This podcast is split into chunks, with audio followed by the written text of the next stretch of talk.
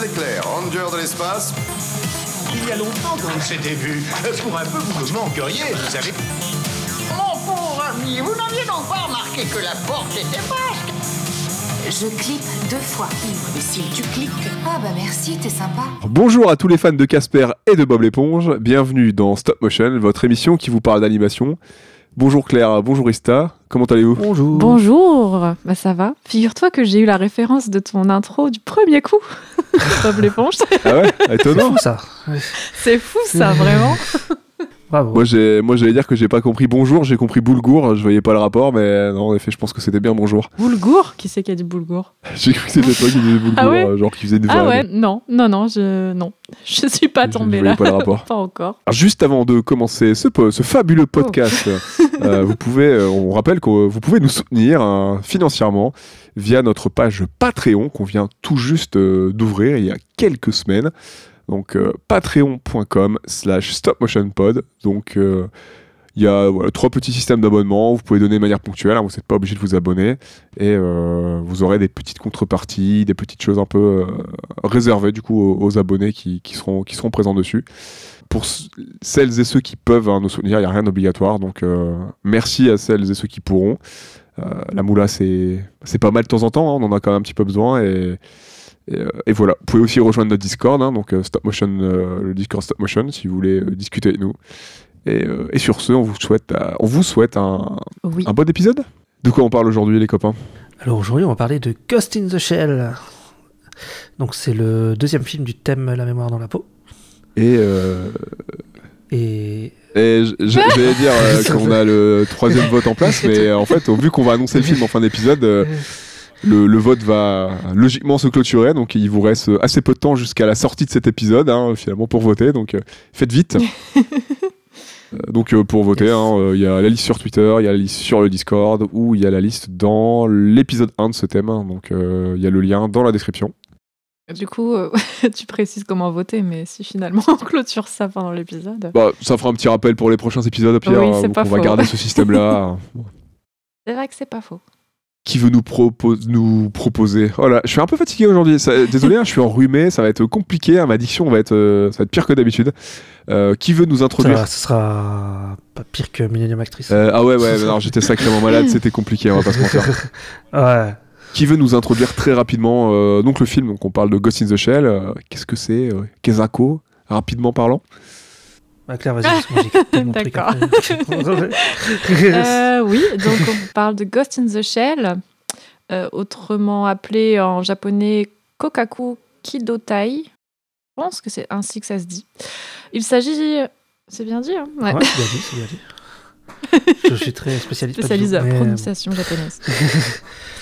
Euh, un film de science-fiction sorti en 1997 en France et en 95 au Japon.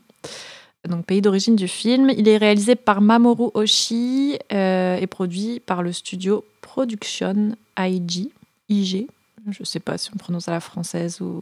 C'est vrai que nous on dit IG, mais après, ouais. Allons-y pour IG. Je- ouais. Dont on avait parlé dans, dans le podcast pour le fabuleux Jinro. hein. N'hésitez pas à voir ce film. Très bon film, hein, j'avais beaucoup aimé. Ah, C'était un vrai coup de cœur. Très cool. Tu préfères Jinro ou Ghost in the. Shell Ah. Moi je préfère Jinro. Allez, c'est dit. Bim bon, bah, Ouais. yes. pas besoin de faire le podcast du coup. on peut terminer là. Voilà. Non, non, c'est juste pour, euh, c'est juste comme ça pour info, comme c'est des films qui, ont, qui sont assez proches en termes de, de temporalité. et C'est le même studio et il y a pas un moment où tu reconnais un peu la patte. Mhm. Et puis il y a le même, ah, il y a le même gars derrière, Mamoru Oshii. Et voilà. Enfin, c'est pas lui qui a réalisé. Il a pas réalisé Oui, Jinro, il a il, pas a réalisé des réalisé, adaptations de Jinro ouais. et euh, c'est lui qui a créé la licence euh, Panzer, euh, Kerberos Panzer Cup. C'est lui qui a créé la licence euh, du coup qui a donné euh, Oui. Pour le, petit- le petit synopsis de ce film, donc on va pas se gourer sur le nom. Non. Motoko, un agent spécial cyborg porté sur le nudisme, enquête sur un mystérieux cybercriminel marionnettiste qui pirate les fantômes des gens via le réseau informatique. Son investigation au sein de la section 9 va se retrouver parasitée par une multinationale qui semble vouloir étouffer l'affaire autour du projet T'as fait exprès 2501. De quoi j'ai fait exprès? Bah de faire une photo, non. Ah, euh, non, c'est. Motoko. C'est Motoko? Non, c'est Euh, Motoko. Ah oui, non, j'ai bien. Non, Non, c'est bien Motoko. Et J'ai écrit Motoko, je sais pas pourquoi. Tu Non, fais non, en trop fait, genre, on va faire attention de pas Motoko. écorcher le nom. Il se dit Motoko. Et je me dis, mais il se fout de moi. J'avais oublié que j'avais fait non. une faute dans ce synopsis, je l'ai pas corrigé. Voilà. Je suis vraiment un baltringue. hein. Ah, c'est Motoko? Pourquoi j'ai Non, c'est retenu Motoko. Ouais, c'est bien Motoko. Motoko. Oui, Je crois que j'écris Matoko partout. Putain, tu m'as Ah, induit j'ai en erreur. Ah ouais On, va Je t'ai pas. accusé Bon, bah. Motoko, voilà. Le cyborg nudiste. Euh, comment est-ce que vous avez découvert ce film? La France veut savoir. La France. La France. Ouais. ouais. Oui, bah moi je l'ai découvert avec euh, la collection euh, Manga Mania DVD dont j'avais parlé euh, pour le podcast sur Ninja Scroll, euh, qui m'a fait découvrir beaucoup de films, dont Akira, etc. Et donc c'était le, premier, euh, le premier numéro de, de la collection. Et c'est un de mes, ouais, c'est mes premiers films. euh, Et quand je l'ai vu, euh, j'ai fait wow, qu'est-ce que c'est que ce truc? J'ai rien compris, mais c'est génial. et voilà, et sur le coup, ça m'a fait un peu ma culture cette collection-là. Et c'était, ouais, c'était, ah, c'est un bon souvenir, quoi. Voilà. C'était au collège, c'était il y a longtemps, c'était il y a 20 ans, un truc comme ça. C'est pratique ce genre de collection. Mon, mon- mon père, lui, il avait fait ça aussi, mais c'était pas vraiment pour les films d'animation japonais. C'était plus. euh, Euh, on s'abonne euh, et tu reçois une comédie française euh, Ah, tous les mois. euh, Ah. j'ai eu peur. genre, j'ai- euh, la, sou- la soupe au chou, la chèvre et tout. Ouais. Mais on a vu le dîner de con comme ça, c'est cool. Oui. Bah ouais, Bah, toutes les comédies françaises, françaises sont pas achetées non plus, quoi. J'imagine. bah, disons que ces 30 dernières années, c'est un peu compliqué, mais ouais, je suis d'accord. non, j'ai pas tout vu. Euh, T'as cru que j'allais faire une blague, c'est ça, ça là, Claire ouais, euh ouais, je sais pas. Ah. J'ai j'ai imaginé le pire, vraiment. C'est pas mon genre en plus. Hein. non. Moi j'ai imaginé un truc euh, lambda, j'ai dit ouais c'est peut-être les maquettes ou je sais pas. Ouais, oui, c'est vrai. c'est vrai. J'ai- Ouais, j'ai fait ce genre de truc, mais euh, en film, Ouais. non, c'était, euh, je crois, le seul abonnement qu'on avait fait un peu avec les éditions, genre Hachette et compagnie. Ouais, c'était ça, c'est quelques comédies. Ouais. Ok. ok. Et toi, Claire? Ah oui, je croyais que tu me disais, et toi, est-ce que t'as déjà commandé des trucs genre euh, comédie française euh, Tu Non, peux en parler si tu veux, hein, mais non bon, mais c'est en pas plus, trop le j'ai sujet. hein, j'ai jamais acheté de collection comme ça dans les bureaux à tabac, tout ça. Ah. Ouais. Ou alors genre le premier, et puis après ça devenait de plus en plus cher, et on- du coup on les achetait plus. tu sais Ah bah c'est ça, au bout d'un moment, de mais- collection. mais parce que c'est mes parents qui les payaient, au bout d'un moment ils ont dit ouais faut que t'arrêtes, ça. euh, ça devient trop cher. C'est tout à fait ça. Euh, par contre, concernant du coup Ghost in the Shell, alors moi je suis toujours en retard euh, d'un siècle environ, donc euh, j'ai découvert ce film. Au moins. Au moins, on est d'accord. J'ai découvert ce film il y a deux semaines, littéralement pour l'enregistrement du podcast. Du coup, ce qui est bien avec vous, c'est que je me sens toujours telle l'aventurière à qui il reste encore tant à découvrir du monde de l'animation. Alors, bien sûr, quand même, je connaissais de nom, hein, tout de même, euh, tout n'est pas perdu. Mais euh, voilà, je, je l'avais jamais vu, mais je savais qu'il s'agissait là, du coup, d'un classique et d'un pilier de l'animation et du cinéma. Donc, pour ma part, voilà, j'étais plutôt curieuse de le découvrir et, et de m'y mettre pour le podcast. Allez. Ouais, bah, de toute façon, on peut pas tout voir, on va se dire ça. Hein. euh, On peut pas tout voir, il y a toujours des classiques à voir. euh. Oui, bah mais oui, moi, il y a hein. beaucoup de choses que j'ai pas vues. Il y a beaucoup trop de films. Beaucoup trop Ah de oui, films. C'est vrai qu'il y a beaucoup trop de films. Faut arrêter, les gars. Faire une pause. Il y a un moment donné, il faudra faire une pause. Faut se rattraper. Et, euh, et moi, bah, c'était euh, c'était au lycée.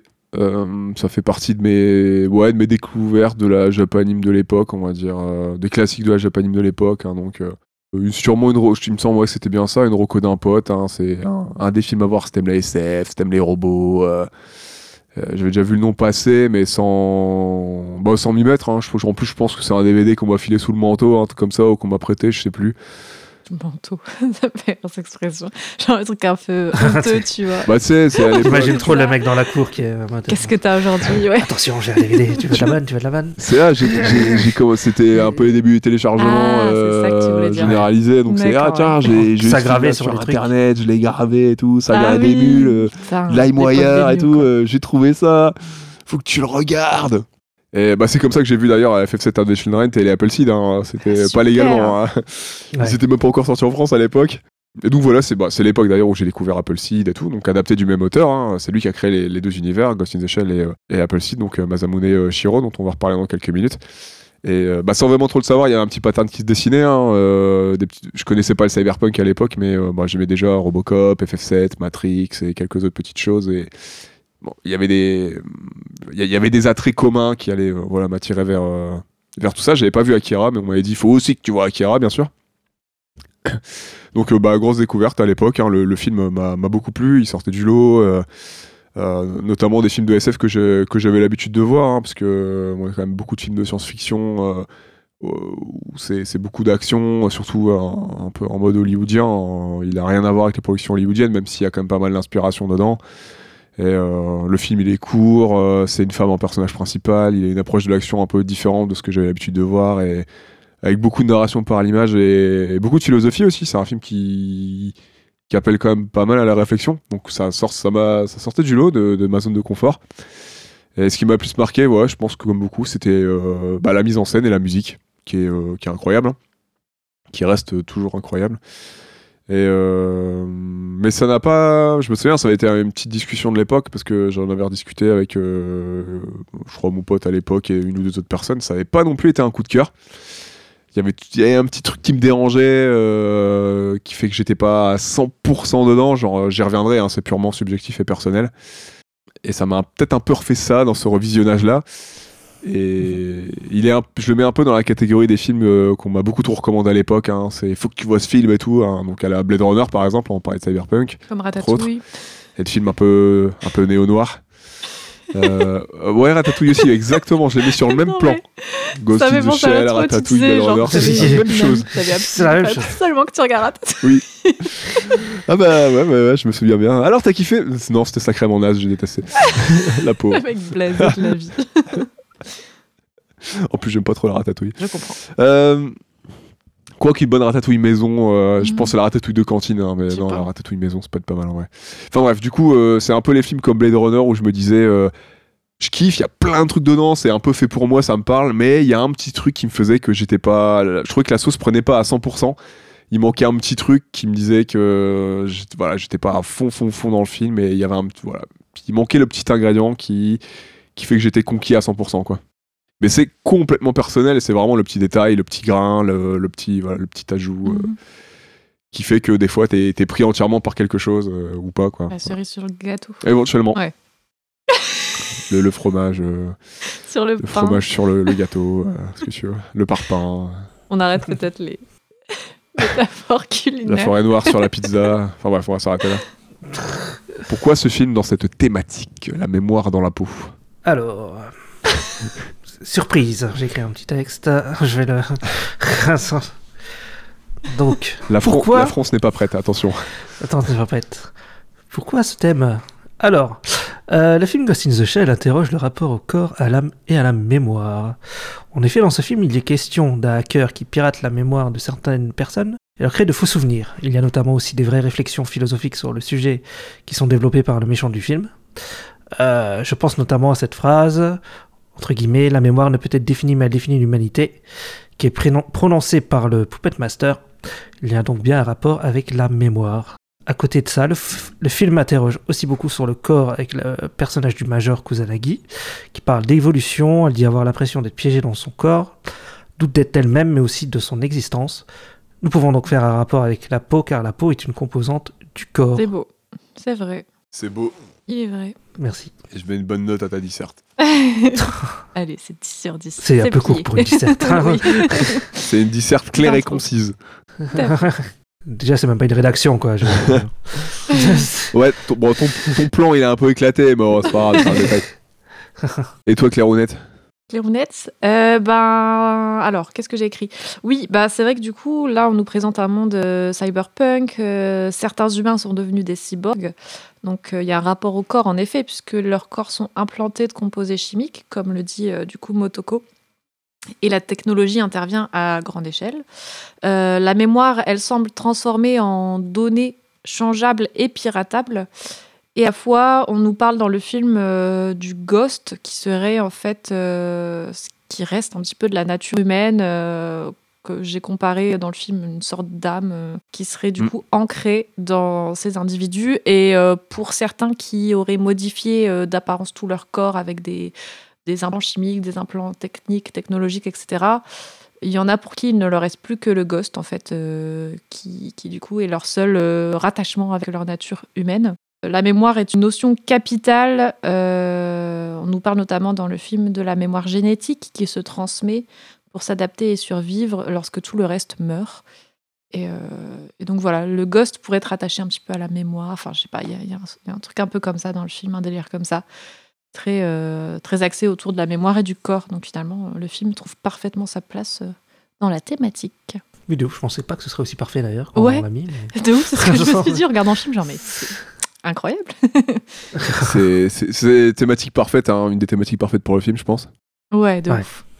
C'est, j'ai écouté euh, pour la préparation, euh, j'ai écouté le, le podcast de Ghost in the Shell de Ouais. plus que de la SF, Ah, dans lequel il y a. Julien Cévéon qui intervient, qui a écrit un livre euh, qui s'appelle euh, Mamoru Oshii, euh, Rêve, Nostalgie et Révolution.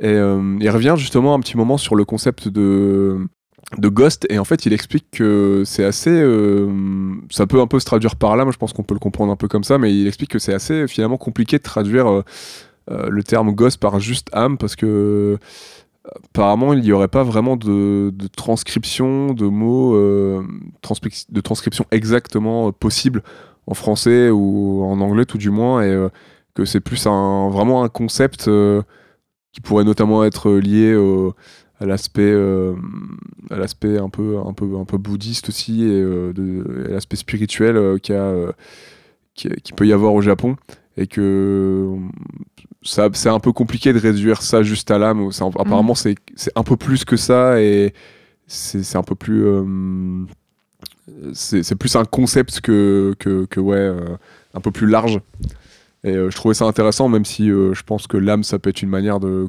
correctement expliquer la chose aux Mhm. gens de, de manière de manière efficace Ouais. et ouais, ouais, je, trouve, je trouvais ça cool parce que je pensais pas que le, le- le- voilà, le concept pourrait aller euh, un peu plus loin et je pensais pas à cet aspect un peu plus philosophique encore euh, euh, dans, dans l'idée quoi. Okidoki. Ouais, bah, c'est fait exprès de toute façon. donc C'est un peu. Ouais. Ça se fait un peu philosophique, tu comprends pas trop. Quoi. Peu- Ouais, ouais. C'est un peu du Lynch, quoi. Faut un réflexe. peu, tu vois. peut se faire Ouais, sa propre interprétation, en fait. En même temps, Ouais, ça bah, aborde c'est des ça. réflexions qu'on est Je tous pense que tu. capables de se poser quoi, en tant qu'humain, finalement. Le sens de l'existence, tout ça, finalement, c'est Ouais. très- Ouais, si, ouais. ça peut nous toucher tous, quoi. C'est assez universel. euh. Et pas forcément, c'est justement ce qui est intéressant, c'est que c'est pas que des réflexions qu'on peut se qu'on peut se faire euh, en pensant à de la robotique, à des robots, c'est des réflexions qu'on peut se faire ça, juste en tant humain, qu'humain, en fait, euh, euh. ouais. Donc c'est ça qui est aussi intéressant, c'est pour ça que le film peut être aussi parlant, c'est pas juste euh, t'aimes les robots ou pas et tu vas te poser des questions par Ah rapport oui, aux robots, c'est ouais. beaucoup plus large ouais. que ça quoi. Oui, finalement, l'univers, c'est qu'un. Je sais pas comment dire, mais ils ont créé un univers, etc. Mais qui vient. Enfin, je sais pas comment dire, mais. Voilà, cette patte particulière au film, ils ont décidé d'ancrer ça, du coup, dans un univers futuriste, etc. Mais finalement, les réflexions euh, que les personnages ont dans le film, etc., ça pourrait très bien aussi se, Ouais. se trouver dans un film euh, qui n'est pas de la SF. Enfin, je veux dire, il y a, y y cet aspect philosophique en plus qui Mm. vient très bien compléter, je trouve, cet univers, mais c'est pas, pas forcément inhérent. euh, comme tu dis, au fait que ce soit des robots, tout ça, c'est c'est un plus quoi. Ça vient se mélanger à tout ça pour donner un tout très très intéressant. Je suis ouais. d'accord. Est-ce que tu peux nous contextualiser un petit peu la, la production du film? Sauf si vous avez d'autres choses à ajouter. Non, c'est ok. Euh, non, moi, c'est bon. Allez. Alors, entre 1989 et 1991 sort le manga Ghost in the Shell euh, de Masamune Shiro. Après le triomphe de Pat Labor 2 en 1993, dont, euh, dont Mamoru Oshii était le réalisateur, Mhm. euh, donc il entre dans les bureaux de Mandai Visual avec son manga Kerberos Panzer Cop à la main, mais il ressort avec l'œuvre de Masamune Shiro à la main. Euh, la production souhaite lui confier les rênes d'un long métrage, Ghost in the Shell. Oshii accepte en voyant l'occasion, voyant là l'occasion de poursuivre les réflexions lancées par son film Pat Labor 2, dont il va, il va reprendre la même équipe chez Production IG pour produire ce long métrage. Donc on a Kazunori Ito qui reprend son rôle de scénariste, euh, Mizuo Nishikubo qui est directeur de l'animation, Hiroyuki Okiwa, character designer, Jo- euh, Shoji Kawamori qui est au mechanical design, euh, Hiromasa Ogura à la direction artistique et Kenji Kawai à la musique. Oshi et le scénariste Kazunori Oto vont opérer une transformation esthétique, politique et philosophique du matériel de base. Le manga étant plutôt dans un délire érotico et humoristique, positif sur la technologie et présentant des orientations politiques Ah. parfois, parfois réac. Ah. Voilà. Ouais, c'est ce que j'ai Euh, cru voir passer. Ouais. Je suis allé feuilleter un peu le premier tome et euh, ouais, euh, j'ai pas, pas spécialement lu viteuf, hein, j'ai juste vu quelques passages et, euh, et notamment sur le côté érotique, euh, c'est vraiment gratuit. Hein. euh, pff. Ça n'a rien à voir avec le, le manga, il, est, ouais, il a rien à voir avec le film. Euh, même Motoko, elle, fait des, des vannes et tout, elle fait des blagues tout le temps. Ah oui, en effet. Tellement sérieuse dans le Et film. ça n'a rien à voir. D'ailleurs, Ouais, apparemment, ouais. apparemment Ah. l'auteur s'est orienté euh, un peu plus tard vers le porno d'ailleurs. D'accord. Donc c'était un peu la Ah pente bon glissante vers ce domaine-là, finalement. Ouais, du hentai, ce genre de choses, euh, ouais. Ok. Ça, ça ferait un peu sens, hein, parce qu'apparemment, un de ses kinks, c'est les grosses poitrines. Étonnant, j'en tombe des nues. Oui, J'ai regardé un making-of et à un moment, euh, à un moment de toute façon, euh, il parle du fait que Mamoru Oshii a essayé de, de réduire l'aspect un peu pulpeux du personnage du manga. Ouais. Et qu'il a réduit un peu ses formes, notamment la taille de ses seins, un peu de ses hanches, tout ça, pour que on se concentre un peu plus sur d'autres choses, euh, malgré qu'elles soient quand même sexualisées dans le film. Mais euh, dans, dans le manga, euh, de ce que j'ai vu, c'est pire. Et, euh, et lui, euh, ouais, vou- voulait réduire un peu ça, euh, même s'il n'a pas pu faire tous les choix, euh, voilà, qu'il voulait apparemment. D'accord. Donc ensuite, Oshi va faire le choix de transformer ça en œuvre sombre et inquiète. Je je me suis peut-être trompé là. Euh, qui se présente comme un avertissement sur les dérives autoritaires qui impliquent les développements des réseaux d'information. Au final, c'est le film qui va imposer les codes du genre cyberpunk auprès du grand public en, adoptant un ton froid, sérieux et clinique qui ne laisse aucune place à l'aspect cartoonesque du manga. Oshi métamorphose également le major Kusanagi en se, on se bat que ce que tu disais, en se débarrassant de son hypersexualisation et de sa légèreté. Il en fait la matrice de ses personnages féminins. Le film nécessite un travail, euh, un an de travail, notamment à cause de l'intégration d'effets spéciaux en 3D CGI. Euh, L'intégration de ces scènes représente ici environ 10% des images, ira jusqu'à 40% pour, euh, pour sa suite en 2004, avant que Oshi ne retravaille en 2008 une nouvelle version, euh, donc le remake de Ghost in the Shell, Ouais. qui est sorti en 2008, où il y a plus, beaucoup plus de- d'images de, synthèse en fait. Ouais, j'ai vu, j'ai vu une partie et c'est le même film, sauf qu'il y a beaucoup de plans qui, ont, qui, été refaits en CGI et. Ah, ouais. C'est pas beau, là. je crois que c'est pas super. Non, c'est compliqué. c'est beaucoup moins intéressant. Ah, j'avais de 2008 en manga. C'est bien, Ouais. c'est bien, c'est bien. Je pense à, à découvrir viteuf quelques images. Ça devait être intéressant de mettre en place ces techniques-là et tout, mais le film Ouais. vieillit quand même beaucoup, beaucoup moins bien. euh. Bah, il Que- vieillit que- trop vite, quoi. Ouais, le, le premier Ghost in the Shell reste plus intéressant euh, visuellement. C'est le problème de la 3D, hein. ouais, clairement. Et c'est marrant parce qu'Oshi il disait que ils ont fait ça en un an, ce qui est fort. hein. Et Ouais. euh, il disait qu'il a l'impression d'avoir taffé deux ans dessus. Deux ans maintenant, en fait. J'imagine même pas euh, ouais, c'est ça, l'état de fatigue. c'est ça. Donc euh, la production disposait d'un budget important, plus de trois fois supérieur à celui de Pat Labor 2. Euh, le film n'est pas le succès escompté au Japon. Il ne rapportera que un quart de son budget, mais il marque l'apparition du cinéaste sur la scène internationale. Aux États-Unis, le film rencontra un, vrai- un véritable triomphe, notamment sur le marché de la vidéo, où il se hissa au sommet des classements Billboard en 1996. Salué par James Cameron et Stanley, Kubrick, Ghost in the Shell fera de Hoshi un grand maître de l'animation, l'un des seuls alors mondialement connus avec Katsuhiro Otomo pour euh, Akira et Hayao. Miyazaki Respect. à cette époque. Très fort. Ça, quand tu es salué par Cameron et Kubrick, je pense que c'est bon, t'as déjà réussi ta vie. C'est ok, je pense. Je pense que ça va, c'est surtout, surtout que. bien. Bien ouais, c'est c'est bien, ça, ça fait plaisir. Ouais. Ça. Euh, donc euh, le réalisateur. Donc là, le réal, donc Mamoru Oshii. Ouais. Donc, euh, bon, enfant de l'après-guerre, né en 1951. Il écume avec son père euh, les salles de cinéma et se passionne pour les genres populaires, les films de kaiju, de science-fiction, de yakuza, etc. Il alterne entre ça et un eng- un engagement politique dans les mouvements de contestation de l'extrême gauche vers la fin des années 60. Euh, ces deux pôles imaginaires, cinéma et réel politique, sont ce qui va définir son cinéma. Dans les années 70, alors qu'il est étudiant en cinéma, arrivent les nouvelles vagues japonaises et européennes qui lui montreront le chemin pour concilier ces deux passions. Le film La Jetée de Chris Marker le marquera durablement et définit un rapport à la photographie et à la fixité de l'image qu'il ne cessera d'interroger. Ouais. Tu connais toi La Jetée? Parce que moi je connais pas, Ah j'ai déjà oui, entendu oui. le nom, mais... Un court métrage. Ouais. C'est pas un film très très long, ouais, il me semble. Je l'ai vu il y a Pareil. longtemps et je sais que c'est euh, le film qui a bon, beaucoup influencé d'autres et qui a notamment donné naissance euh, à l'armée des douze singes. Ah d'accord, ok. Ah, Je savais pas ça moi. Euh, donc le cinéma engagé japonais d'Oshima à Koji Wakamatsu, en passant par Kinji Fukasaku qui a fait euh, Battle Royale, irrigue son œuvre et en trace les contours. Oshi va poursuivre la, donc ça s'appelle la théorie du paysage, qui est inventée par Masao Adachi, Mhm. euh, le réalisateur de Aka Serial Killer, et par le penseur anarchiste Masao Matsuda. Alors c'est une théorie qu'on peut résumer comme ceci. En filmant le paysage banal, celui-ci dévoilerait les structures d'oppression qui le fondent et qui le perpétuent. Clairement. Clairement. Voilà. Le repérage sera alors l'élément fondateur du cinéma d'Oshi. Mhm. Pour chaque film, il visite un lieu, il réfléchit l'espace à travers des photos et construit autour situations et univers. Il se fait accompagner de photographes, mais aussi de son scénariste Kazunori Ito, et participe, participe avec lui à l'élaboration du script. D'accord. Euh, une fois le scénario écrit, Oshi travaille à un storyboard détaillé qui sort de document final pour le tournage. Voilà, donc c'est ouais, un truc euh, avec des photos, il bosse beaucoup avec des photos, des storyboards, des trucs comme ça en fait. Ouais, ouais. Pratique, hein, quand, quand t'as déjà couché sur papier euh, ta vision, euh, euh, ça t'indique vachement ce que tu dois faire, quand t'as déjà réfléchi à tes plans, à tes positions, tout ça, euh, c'est ultra, ultra pratique, quoi. Encore plus en anime, quoi. Enfin, faut que, vraiment que tu définisses tout en amont ce que tu dois faire, donc c'est... au plus c'est détaillé, de toute façon, au mieux c'est, quoi, tu me diras. Ouais. Encore plus pour l'anime, si t'as déjà vraiment... préparé Mm. au maximum en amont ton taf, euh, c'est ça de gagner après. Et si déjà tout est défini, tu valides, t'as plus qu'à t'as plus qu'à avancer derrière, quoi. T'as plus de questions à te poser, quoi. Ouais. Donc, euh, il mettra le pied à l'étrier de toute une génération euh, d'animateurs chez Production IG. Entre, entre 85 et, et 1988, on lui refuse tout travail par peur de l'échec d'une œuvre dont il s'occuperait. Les producteurs sont persuadés, après L'amour, un rêve sans fin de 1984 et L'œuvre de l'ange de 1985, qu'il rend incompréhensible auprès du public tout ce qu'il touche. Sympathique. Il est entré en 1977 dans un studio d'animation nommé Tatsunoko Productions, après avoir répondu à, un annon- à une annonce qui cherchait des animateurs alors qu'il était à ce moment programmateur d'une station de radio.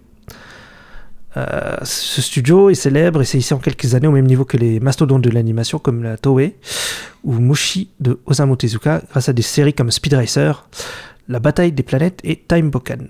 Mais en 1977, Tatsunoko ne se porte pas bien. Les animateurs font scission et créent Hachi Productions en 1975, dont le fondateur Tatsuo Yoshida est décédé d'un cancer du foie. Euh, suite au manque de main-d'œuvre et de, et de la restructuration du studio, Oshi se fait vite un nom.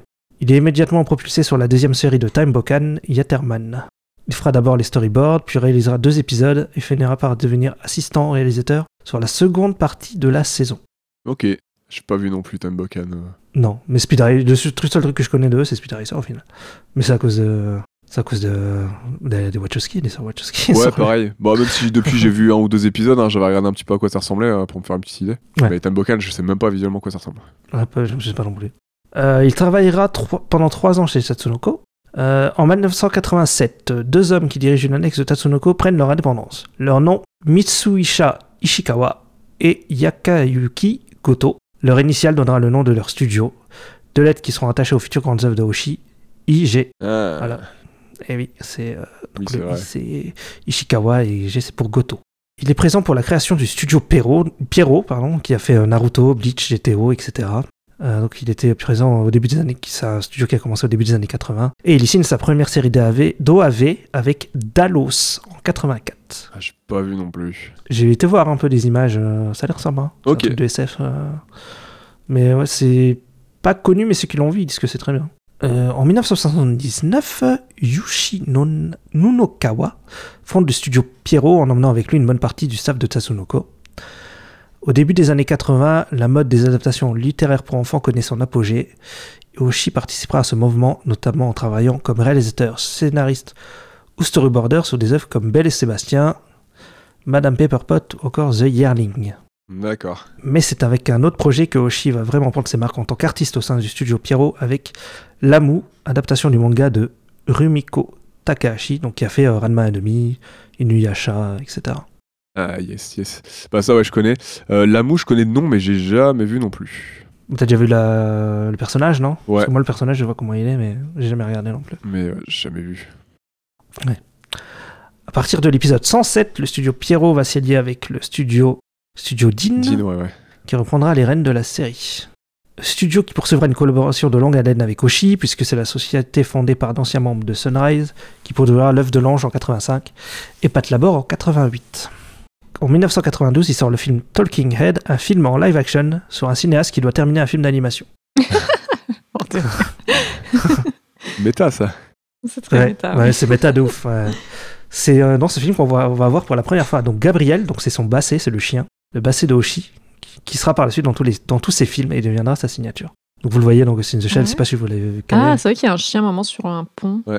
On le voit plusieurs fois. Le On le voit à la télé, on le voit sur une affiche à un moment. Ah, c'est Ouais. son chien. ok. Putain, débarre. Ouais.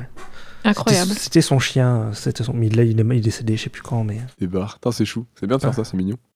Oui, j'avoue. Très chou. Donc euh, au scénar, euh, tu as déjà présenté un peu plus tôt, tu l'as déjà cité, donc on a Mm. euh, Kazunori Ito, qui est, euh, c'est un scénariste principalement connu pour la franchise donc euh, Hack. Euh, donc euh, la série euh, la série qui se fait se passer dans un c'est marrant j'en parlais il y a quelques jours d'ailleurs sur, sur un Discord. C'est un jeu vidéo euh, qui a été aussi adapté qui est connecté à une série et euh, dans lequel tu joues un euh, c'est un isekai si je dis pas de bêtises dans lequel tu joues un, un- Ouais. c'est un RPG et tu te retrouves dans un MMORPG etc quoi.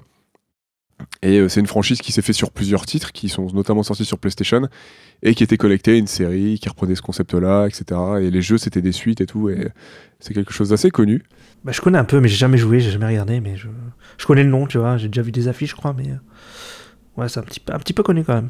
Bah, surtout à l'époque, moi maintenant, mais. je Ouais. pense, mais- Bah, j'ai juste joué moi un peu au premier et euh, Nat adorait Ah, euh, le premier ou le deuxième, je sais plus. euh, du coup, on l'avait relancé viteuf il y a quelques temps, mais jamais terminé, mais c'était très sympa. D'accord. Mais je l'ai découvert sur le tard, hein, je l'ai pas découvert à l'époque, moi celui-là. Ouais. Et il est également euh, connu donc, pour son travail sur euh, le Ghost in the Shell de, de Mamoru Oshii, donc euh, avec qui il a travaillé sur euh, Pat Labor et donc les deux films Pat Labor et le film Live Avalon qui parle aussi de jeux vidéo. hein. Oui. Ça parle de réalité virtuelle, de jeux vidéo, tout ça, et c'est très très bien, je vous le conseille. hein. J'avais découvert ça avec un, avec un pote il y a quelques années, c'était une belle découverte, et, et la bande-son, est mais, magnifique. hein. D'ailleurs, le thème principal, c'est ça qui conclut l'épisode sur euh, l'épisode de Jinro. C'est euh, c'est le thème Login qui conclut, euh, qui, qui est le thème principal de d'Avalon, qui est du caviar. Donc, Sur Avalon, c'est aussi Kenji Kawai, je crois que c'est toute l'équipe de Yep. The Shell est dessus. Et le film est très bien, c'est un des meilleurs films qui traite de jeux vidéo de toute façon qui a été fait, c'est hyper intéressant.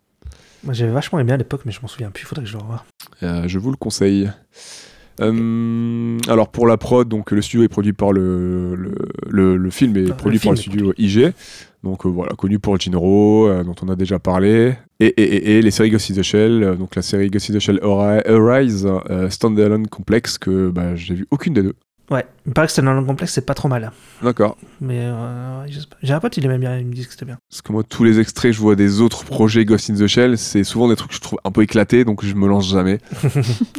Mais ça, c'est des- début des années 2000, un truc comme Ouais. ça. Enfin, mi- mi-2000.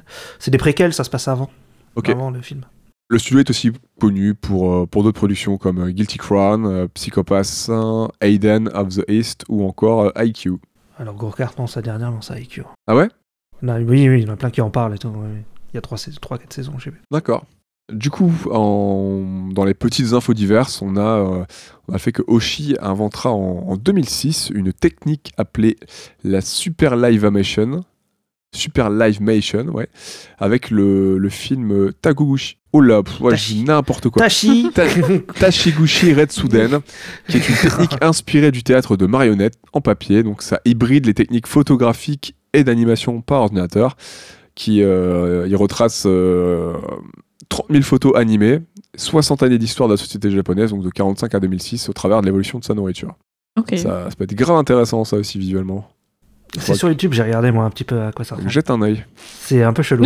Ouais. Bah, la description Bah, allez a l'air un ouais, peu chelou, mais faut se faire une idée. Ouais, Ok. j'irai voir aussi. Et euh, Ghost in the Shell 2, donc Innocence, euh, donc de Mamoru Oshii toujours, a été nommé pour la Palme d'Or à Cannes, euh, qui était alors une première pour un film d'animation en 2004. Apparemment, le 2 est très sympa. hein, c'est un peu un spin-off, ça se concentre sur les personnages secondaires. hein, ça se concentre, C'est avec, Bat- c'est avec Bateau et, euh, et l'autre flic. là. Ah, ouais, ça se concentre pas sur, euh, sur le Major euh, dans celui-là. Et apparemment, c'est quand même vachement intéressant. C'est très spécial. J'ai rien compris aussi. Mais, Ok, mais sinon, c'est Mais bien. as-tu aimé quand même Ouais, bah oui. ok, Il y a ok. toujours un truc, je trouve. Eh bien, après cette longue production, est-ce qu'on ne passerait pas au film Sauf si vous avez quelque chose à ajouter? Non, c'est bon. C'est tout bon, on peut y aller. Allez, eh ben on passe au film.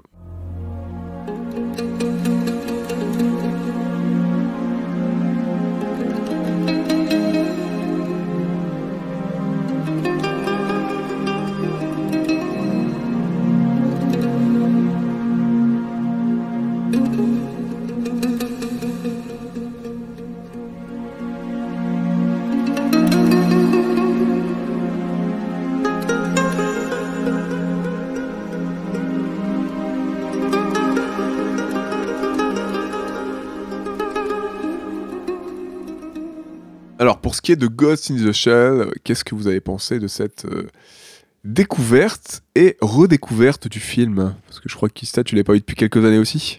Oui, ça fait un moment, ouais. Et, euh, eh bien, qui veut commencer et euh, nous donner son, son avis hein? Tu rigoles. clair, sais pas parce qu'on a, on a beaucoup trop parlé, nous. non.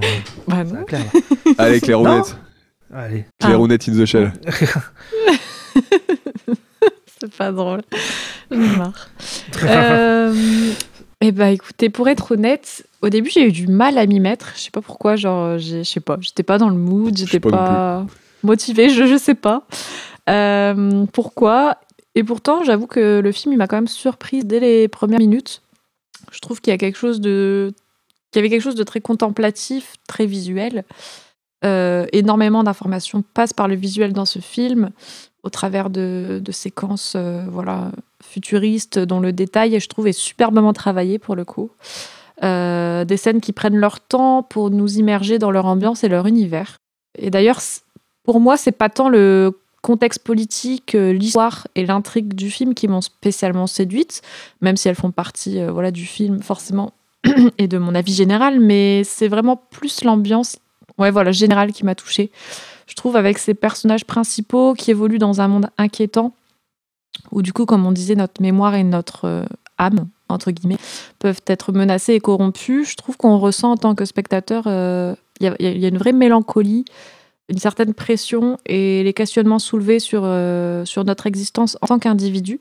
Ça bouleverse aussi quelque chose chez nous, puisque comme je disais tout à l'heure, c'est vrai qu'il s'agit d'une réflexion en fait très humaine, très universelle, et je trouve que cette réflexion, elle permet de se projeter un, peu plus dans les yeux des avec un certain réalisme, malgré l'univers euh, de SF futuriste qui est représenté finalement. Ça touche premier degré, quoi. Il n'y a pas besoin de. Enfin, je veux dire, les, comme on disait tout à l'heure, finalement, les questionnements soulevés dans le film euh, trouvent totalement leur place dans notre propre, dans notre propre monde, quoi. Donc, euh, je dirais que le film a marqué. Et je pense d'autant plus à travers euh, certaines séquences particulières qui, je trouve, sont les, les clés du film. Certaines scènes visuelles et qui nécessitent pas ou très peu de dialogue. Euh, J'en reparlerai juste après avec le choix de ma scène, mais c'est plus ces scènes-là qui m'ont vraiment marqué, je trouve, dans le film et qui lui donnent un côté euh, surprenant et que j'avais jamais euh, vu ou ressenti dans un autre film d'animation.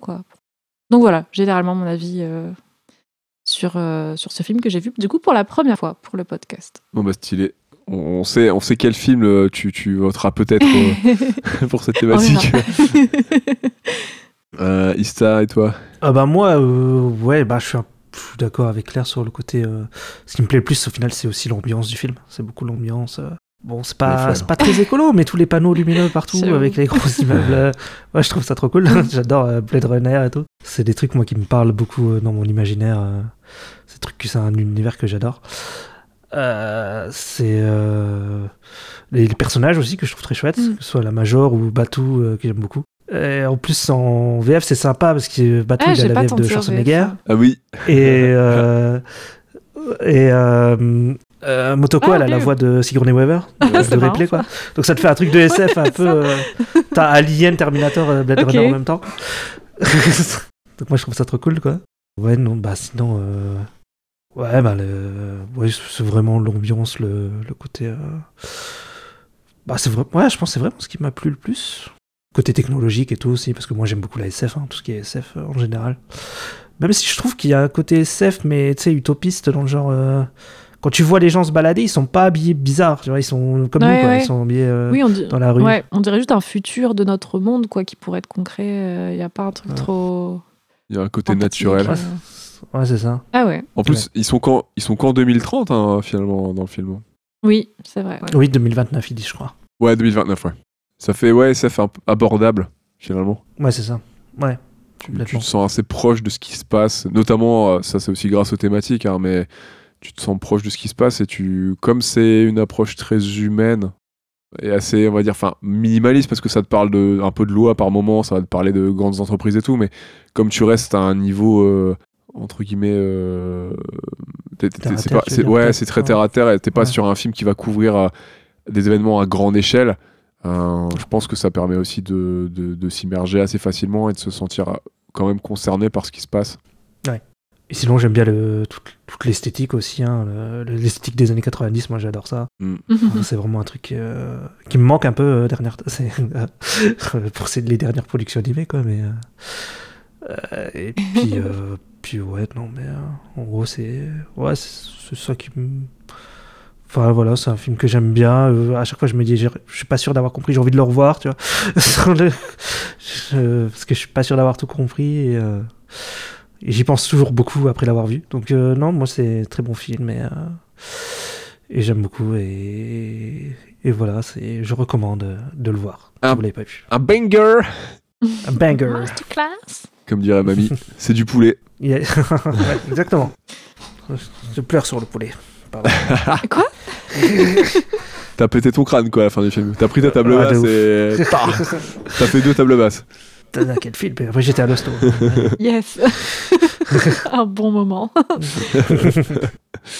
Alors euh, bah moi je l'avais pas vu depuis euh, bah, depuis très longtemps. Je crois que je l'avais pas vu depuis le lycée. J'ai dû le voir une ou deux fois au lycée. Après bon euh, j'ai revu des passages, j'ai étudié certains passages, je l'ai revu. Enfin au fur et à mesure, euh, c'est un film qui revient dans des tops, dans des. Puis quand tu vois des films comme Blade Runner, euh, moi je- qui aime beaucoup par exemple, euh, moi j'ai peut-être pas trop essayé de pas trop le citer, mais des films comme Robocop, tout ça, tu peux pas te penser à faire des connexions. Enfin moi perso, je peux pas me penser à faire des connexions avec Ghost in the Shell et tout, parce que bon ça va brasser des mêmes thématiques et tout, donc euh, forcément tu l'as dans un petit coin de la tête euh, de temps en temps quoi.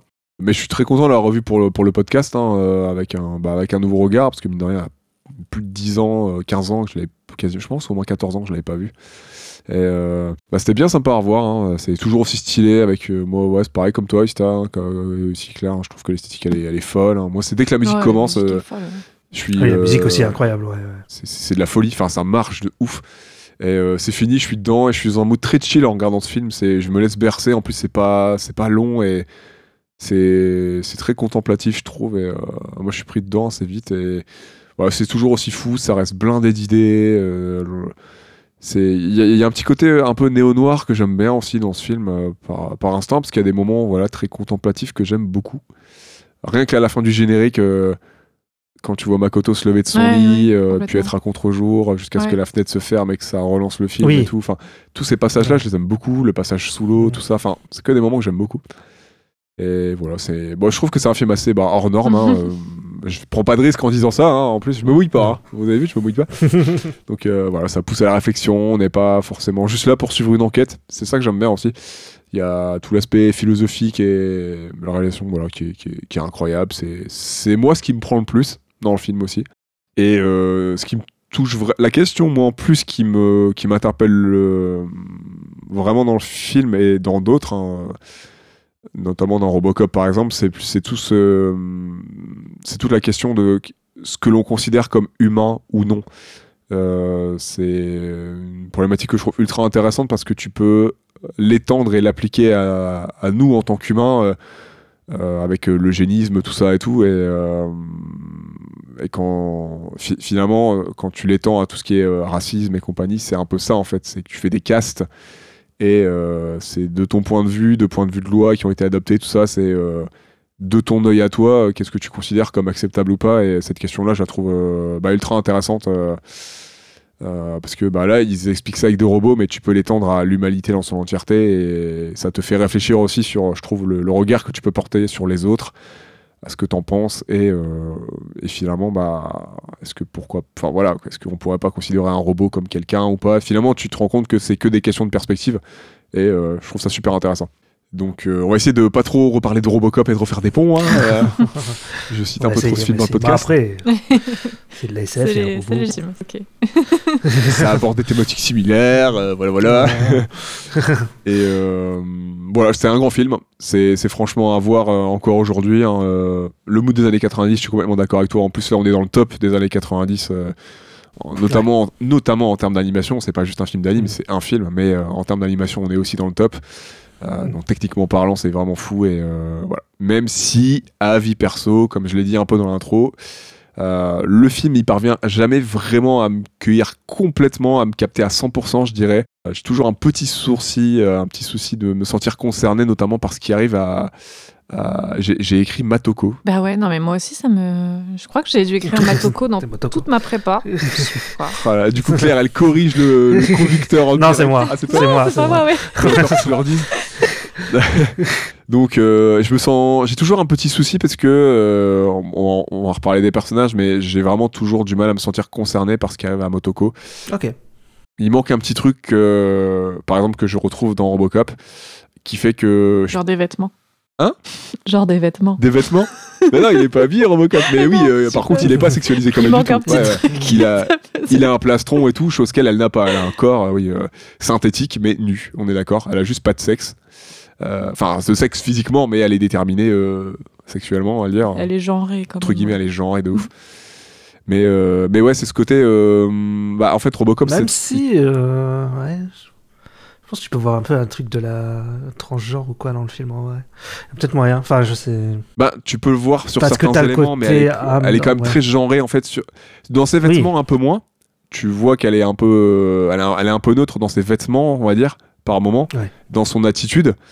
Mais euh, quand elle est nue, euh, elle, est, elle est vraiment genrée. Elle est, elle est un peu pulpeuse. Tu vois, elle est vraiment présentée comme un, un peu. On en parlait avec Nat, un peu comme une dolls, hein, je trouve. Après, ah oui. après oui. tu sais, elle sort d'usine et tout, c'est cohérent avec cet aspect-là. Il faut, tu peux la considérer un peu comme un, bon, on en plus tard, mais comme un produit sorti d'usine euh, qui doit euh, un peu Ah bah, représenter l'entreprise. Tu peux, euh, Bah, ça. Hein. Aller jusque-là. C'est le Puppet Master, c'est ça qu'ils disent, hein, sur son corps, euh, qui sort de l'usine et machin.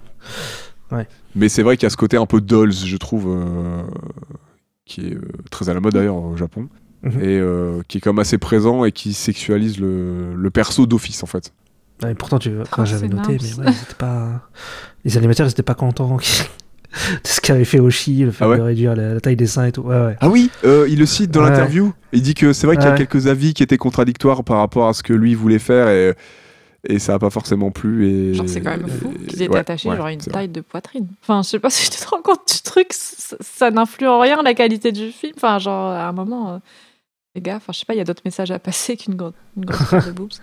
Enfin, De je- l'absurdité. ouais. Surtout dans le film. hein. Il, manque pas de message le film. En vrai, les seins, on s'en fout. C'est clair. Après, j'avais noté un propos. Je peux vous le lire si vous voulez, je l'ai mis plus loin, mais je peux peut-être en parler. Si on en parle là. Euh, par rapport à ça. Vas-y, vas-y, si tu veux. Vas-y, vas-y. Donc c'est un propos de Mamoroshi. Donc Motoko n'est pas un être humain, elle n'a pas de sexualité au sens biologique, reproduction et tout ça, mais son corps est celui d'une femme, et cela ça s'explique d'abord pour des raisons commerciales, pour plaire et divertir. Mais même avec ce corps plutôt attirant, la jeune équipe d'animation autour de moi n'était pas satisfaite des charmes du personnage. Il disait « Il lui faut les plus gros seins !» Point d'exclamation. On m'accusait de la trahir car dans la BD originale de Masamune Shiro, Motoko était encore plus pulpeuse, elle était plus glamour, plus sensuelle dans le manga. Mais dans ma conception d'un personnage de guerrière, il m'était impossible de préserver Motoko telle qu'elle apparaissait dans les dessins. J'ai tenté de réduire ses formes qui me semblaient gêner ce que je voulais comme mouvement. Je tenais évidemment à éviter la caricature, à ne pas lui donner une dimension quasi burlesque. Bah oui, ça, ça Voilà. pas du tout été cohérent avec le reste du film, euh, qui, qui, euh, qui du coup, ouais, a, cette image très, fro- très froide, très réaliste même, tu vois, genre ça aurait été ultra bizarre que Ah ouais, elle soit bizarre, euh, cartoonesque, tu vois, un petit peu, alors que justement, comme tu disais un petit peu dans, dans l'intro, euh, ils se sont écartés vraiment de, de cet aspect cartoonesque du manga, tu vois. et- Enfin, le fait, si elle avait eu des proportions euh, complètement Mhm. euh, pétées, enfin, genre, je sais pas, ça aurait été trop bizarre, je trouve. C'était trop... Ouais, ça aurait été très chaud. ouais. Il a adapté au ton et au... qu'il voulait donner euh, au... au film, ouais. Et ben c'est ça, quoi. euh, c'est cohérent avec Mm. sa vision, euh, son interprétation Ouais. euh, de l'œuvre, quoi. Euh, dans le making of qu'on peut trouver sur YouTube, à un moment, il y a, euh, je crois que c'est le, le directeur de l'anime ou un des. euh, un C'est des- pas... euh, Parce que moi j'ai une phrase de carac- du caractère designer Hiroyuki Okiwa. Parce que je sais plus, euh, j'aurais dû la noter. Sur le coup, je l'ai pas noté. Je me suis, je, je sais pas si je en parlerai, Ouais. mais qui, euh, en fait, qui parle justement de la, de la définition physique, euh, de la manière dont ils ont abordé le, le corps du, du sergent euh, de Motoko, Mhm. et qui disait que, euh, en gros, euh, bah, t'as l'impression qu'il finit pas sa phrase.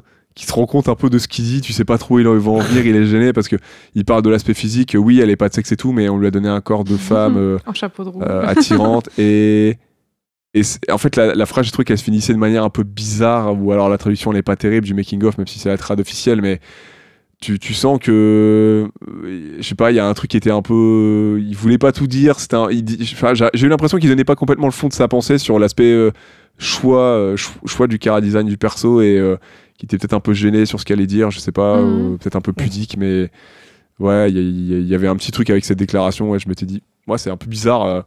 Euh, ouais, enfin, J'ai l'impression qu'il va- franchir une ligne là. je m'arrête. j'ai l'impression qu'il va pas jusqu'au bout de sa pensée, tu vois, qu'il s'arrête, genre, ouais, non, attends, je vais peut-être m'arrêter là, peut-être dire une petite bêtise, je sais pas trop. Ce que j'avais noté à propos du, du caractère designer aussi, donc Hiroyuki Okura, qui disait Kusanagi est un cyborg, par conséquent son corps est fort et jeune. Pourtant, son esprit humain paraît être considérablement plus vieux. J'ai essayé de le faire ressortir. Euh, J'ai essayé de faire ressortir cette, maturité plutôt que de la rendre jeune, comme l'avait créé à l'origine euh, Masamune Shiro. Ouais, Donc lui il dit qu'il aurait un esprit un peu vieux, qu'en gros ce serait euh, pas quelqu'un de jeune. Quoi. ouais, bah, dans l'interview, ils disent hein, qu'ils ils lui ont donné un, un corps de jeune femme. Ouais. avec euh, certains atouts en gros et euh, parce que parce que voilà c'est c'est une, une- une jeune femme qui doit un peu plaire quoi tu vois si je devais résumer la pensée Oui, comme... bah oui, bah, c'est ce que disait euh, Oshi là que j'ai lu. mais mais Que il dit que c'est- pour des raisons commerciales, c'est Mm. tout. mais là c'est la manière dont il le dit c'est un peu euh, ça pendant deux secondes j'ai tiqué je me suis dit Bah, ouais ok ouais ouais d'accord est-ce que vous voulez qu'on passe à nos séquences favorites? Alors moi j'ai pris l'opening est-ce que je commence ou est-ce que euh, je vous laisse commencer? Tu peux tout à fait commencer. Bon allez, je commence alors, je vais continuer de parler un petit peu. Désolé pour ceux qui n'apprécient pas ma voix. Désolé d'ailleurs, j'ai un peu la voix enrouée, euh, peut-être, donc euh, j'espère que ce sera pas trop... euh, Oh, bon, je trouve que ça va, Ça ça, va s'entend pas. j'ai la voix peut-être un peu plus grave que d'habitude. tu me fais rire. Comment ça, je te fais rire? Bah, je sais pas, genre comme si ça allait déranger euh, les gens qui nous écoutent. Genre, c'est improbable, il a un ton plus grave que d'habitude. J'arrête tout de suite d'écouter ces podcasts. Aujourd'hui, je passe de baryton à ténor, ou l'inverse, je sais ça. plus c'est quoi le plus grave. Bariton, oui. Oui, oui. Donc l'opening, la séquence d'opening hein, qui, qui intervient juste après l'intro de... J'ai encore écrit Matoko. Motoko en tant que soldat d'élite. Ça, ça va être le running gag. hein. On est d'accord, hein, l'opening est mythique. Oui. Euh, Oui, oui. Oui, il est un incroyable. opening mythique du cinéma. Je pense que même quand on connaît pas le film, euh, si t'écoutes au moins un peu de zik sur YouTube ou t'as vu des intros de films euh, cultes, tu l'as au moins vu passer au moins une fois. Pas bien où il y a les écritures qui vont comme euh, Ouais. ça fait du son de machine à écrire. Et, Ouais, voilà. ouais. Ah ouais, il est Mm. captivant, euh, cet opening. Qui a d'ailleurs, je crois que c'est une des inspirations pour les écrits de les écrivains de la Matrice, hein, de Matrix. Ouais, bah oui, de ouf, ça se voit. Oui. oui. Pretty obvious. Il y a tellement d'inspiration. Bah, je sais que Ghost in the Shell, il, il est dedans, mais je sais plus si c'est ce film spécifiquement qui avait inspiré pour ces écrits-là, mais il me semble que oui, pour les écrits de la Matrice. Si, il, a il y a beaucoup de trucs de Matrix. hein, aussi, hein. de- Enfin, il y a beaucoup de trucs de Ghost in the Shell dans Matrix. Ouais, ouais, ça pioche. euh, Genre Matrix, c'est tellement un melting pot Mm. de tellement de choses que. Ouais. Que je sais que Oshi, il avait été invité et puis il a dit Ouais, vous m'avez un peu trop copié, hein, les gars. Ah ouais ouais. Et attention, hein. Ah ouais. L'opening, il introduit euh, l'équipe technique du film, tout en nous dévoilant narrativement la fabrication d'un cyborg, donc le sergent euh, Motoko, que l'on suivra durant le film. Euh, c'est une séquence donc matricielle, eh, choix du mot, attention, c'est important, dans, Ah. dans le récit, mais, mais aussi pour Motoko, puisque c'est à ce moment-là qu'elle naît cyborg, un des êtres les plus euh, avancés technologiquement parlant. Euh, moi, perso, j'apprécie ce genre d'opening, hein, comme il est intégré à la narration. euh, Il n'y a pas de pause dans le film. L'intrigue, euh, l'histoire continue. Euh, les différents éléments euh, présents à l'écran y participent pleinement à l'avancée du récit et, euh, et introduisent certaines notions nécessaires pour les spectateurs et spectatrices. Donc ça j'aime bien. On continue tranquillement dans le récit tout en ayant des informations avec une jolie musique. c'est parfait. Le, le titre Ghost in the Shell donc euh, commence, il s'affiche comme euh, moi je pense à, à un peu une gravure sur un processeur Ah oui. qui sera introduit dans, le- dans- dans le cerveau, donc euh, le cerveau qu'on peut voir euh, mis en place dans la boîte crânienne. On a ensuite une coupe des muscles du corps hein, qui peut rappeler les, les études, les études anatomiques, notamment le plus connu, hein, comme De Vinci et tout, mais les études anatomiques qu'on peut faire en, en art, en dessin, en sculpture, ce que vous voulez. On a la peau, on a l'étape de, donc, euh, du, du skinning, de la peau, de la coloration. On a une, vue éclatée de la construction d'un humain artificiel, hein, un, humain non biologique conçu en partie par d'autres machines. Donc un humain presque semblable aux autres, conçu biologiquement à quelques, détails près. C'est pas sans rappeler, pas sans évoquer une conception biologique, puisque euh, Motoko voyage de cuve en cuve à travers des conduits, hein, telle une cellule par exemple. Elle est immergée dans des liquides qui, euh, des liquides divers euh, jusqu'à sa naissance, où elle, euh, où elle sortirait du liquide. on pourrait dire qu'elle sort du liquide amniotique et de cet utérus artificiel, donc elle- dont elle va s'extraire tout à la fin, euh, tout à la fin de l'opening. Mhm. Donc euh, ça me fait penser aussi aux naissances qui se font dans, dans l'eau. Je sais pas si vous avez déjà vu ça euh, chez les humains, bah, chez nous quoi, de vraies naissances qu'on peut faire, qu'on peut faire dans l'eau et qui, qui pourrait faire le lien d'ailleurs avec la, la séquence de plongée sous-marine hein, durant laquelle euh, Motoko prend, prend des poses similaires à celle de l'opening. C'est un moment de Mhm. plénitude et, où, elle, où elle se coupe du monde et peut-être un emprunt de nostalgie euh, où elle semble revivre sa, ve- sa venue au monde. D'ailleurs, juste à la fin de l'opening, quand elle se réveille, elle essuie aussi une larme d'ailleurs sous ses yeux. Donc on- c'est comme si on, on vivait son rêve après, après qu'elle s'éveille. Enfin, avant qu'elle s'éveille, Ah justement, le, le fait de, de D'accord, voir l'opening. Et euh, donc voilà, donc euh, c'est une naissance, c'est une découverte tout en douceur accompagnée d'un thème culte. Euh, une balade lancinante qui nous accompagne comme, euh, comme Motoko à, notre entrée dans cet univers euh, inconnu jusque-là. Et en plus, c'est sacrément beau, je trouve. Hein, on, va, on va le dire souvent, mais c'est fait avec goût. C'est un joli mélange de techniques, parce qu'il y a aussi la 3D. Et mélange 3D, 2D avec des, des, jolis plans. Et c'est, je pense, une référence dans le milieu de, de l'opening et de l'animation, hein, parce que il a d'ailleurs été repris en plus moche, quasiment plan par plan, dans la version de 2017. Mmh, un petit Le peu film live fait, Ah, par les, fait par les Américains, dont j'ai oublié qui avait réalisé la version américaine d'ailleurs. Bah oui, quitte à faire euh, une réadaptation, ouais. Par Rupert Sanders Ah, peut-être. Je crois que c'est ça. Euh, donc voilà, c'est repris. Yoshi dit pas. Yoshi le dénigre pas, il dit ouais, c'est un bon film de SF. Ben, Voilà. j'ai pas trouvé ça moi spécialement à vomir, mais euh, voilà, Ouais. Je vais pas, on va pas s'étendre dessus, je pense pas, mais on va peut-être faire référence deux trois fois, mais le film reprend plein de plans, plein de séquences littéralement et plein de plans du film de Yoshi, mais en, en n'apportant rien de plus et en racontant rien de plus. Le film est plus long, il raconte moins de choses, Il est moins beau. il est moins beau, enfin, je pense qu'ils auraient dû proposer quelque chose qui n'a rien à voir. Oui, oui. T'as- Ouais. Un peu à la Total Recall finalement, tu vois. euh, Total Recall, le premier film de Verhoeven n'est pas fidèle du tout à la nouvelle. C'est un bon film. Ouais. Et le deuxième est, je crois, plus fidèle euh, au livre euh, Ouais. de Kadik. Mais euh, c'est pas parce que t'es plus fidèle que c'est mieux. hein. Il y a- il y a- les idées, ça fait pas tout des fois. Mhm. Donc voilà, la séquence est vraiment super bien et c'est toujours un plaisir à voir. Je sais pas ce que vous en pensez. Elle je sais pas si elle- tu l'avais déjà vu toi, Claire, la séquence d'ailleurs? Non, non, non, franchement, euh, j'avais. euh, Peut-être à part quelques screens, quoi. euh, mais j'avais jamais vu d'extrait ou quoi que ce soit du film. Je savais même pas de quoi ça parlait. Enfin, vraiment, j'ai pas vu le film live de 2017, par exemple, qui aurait pu me faire plonger un pied dans l'univers. euh.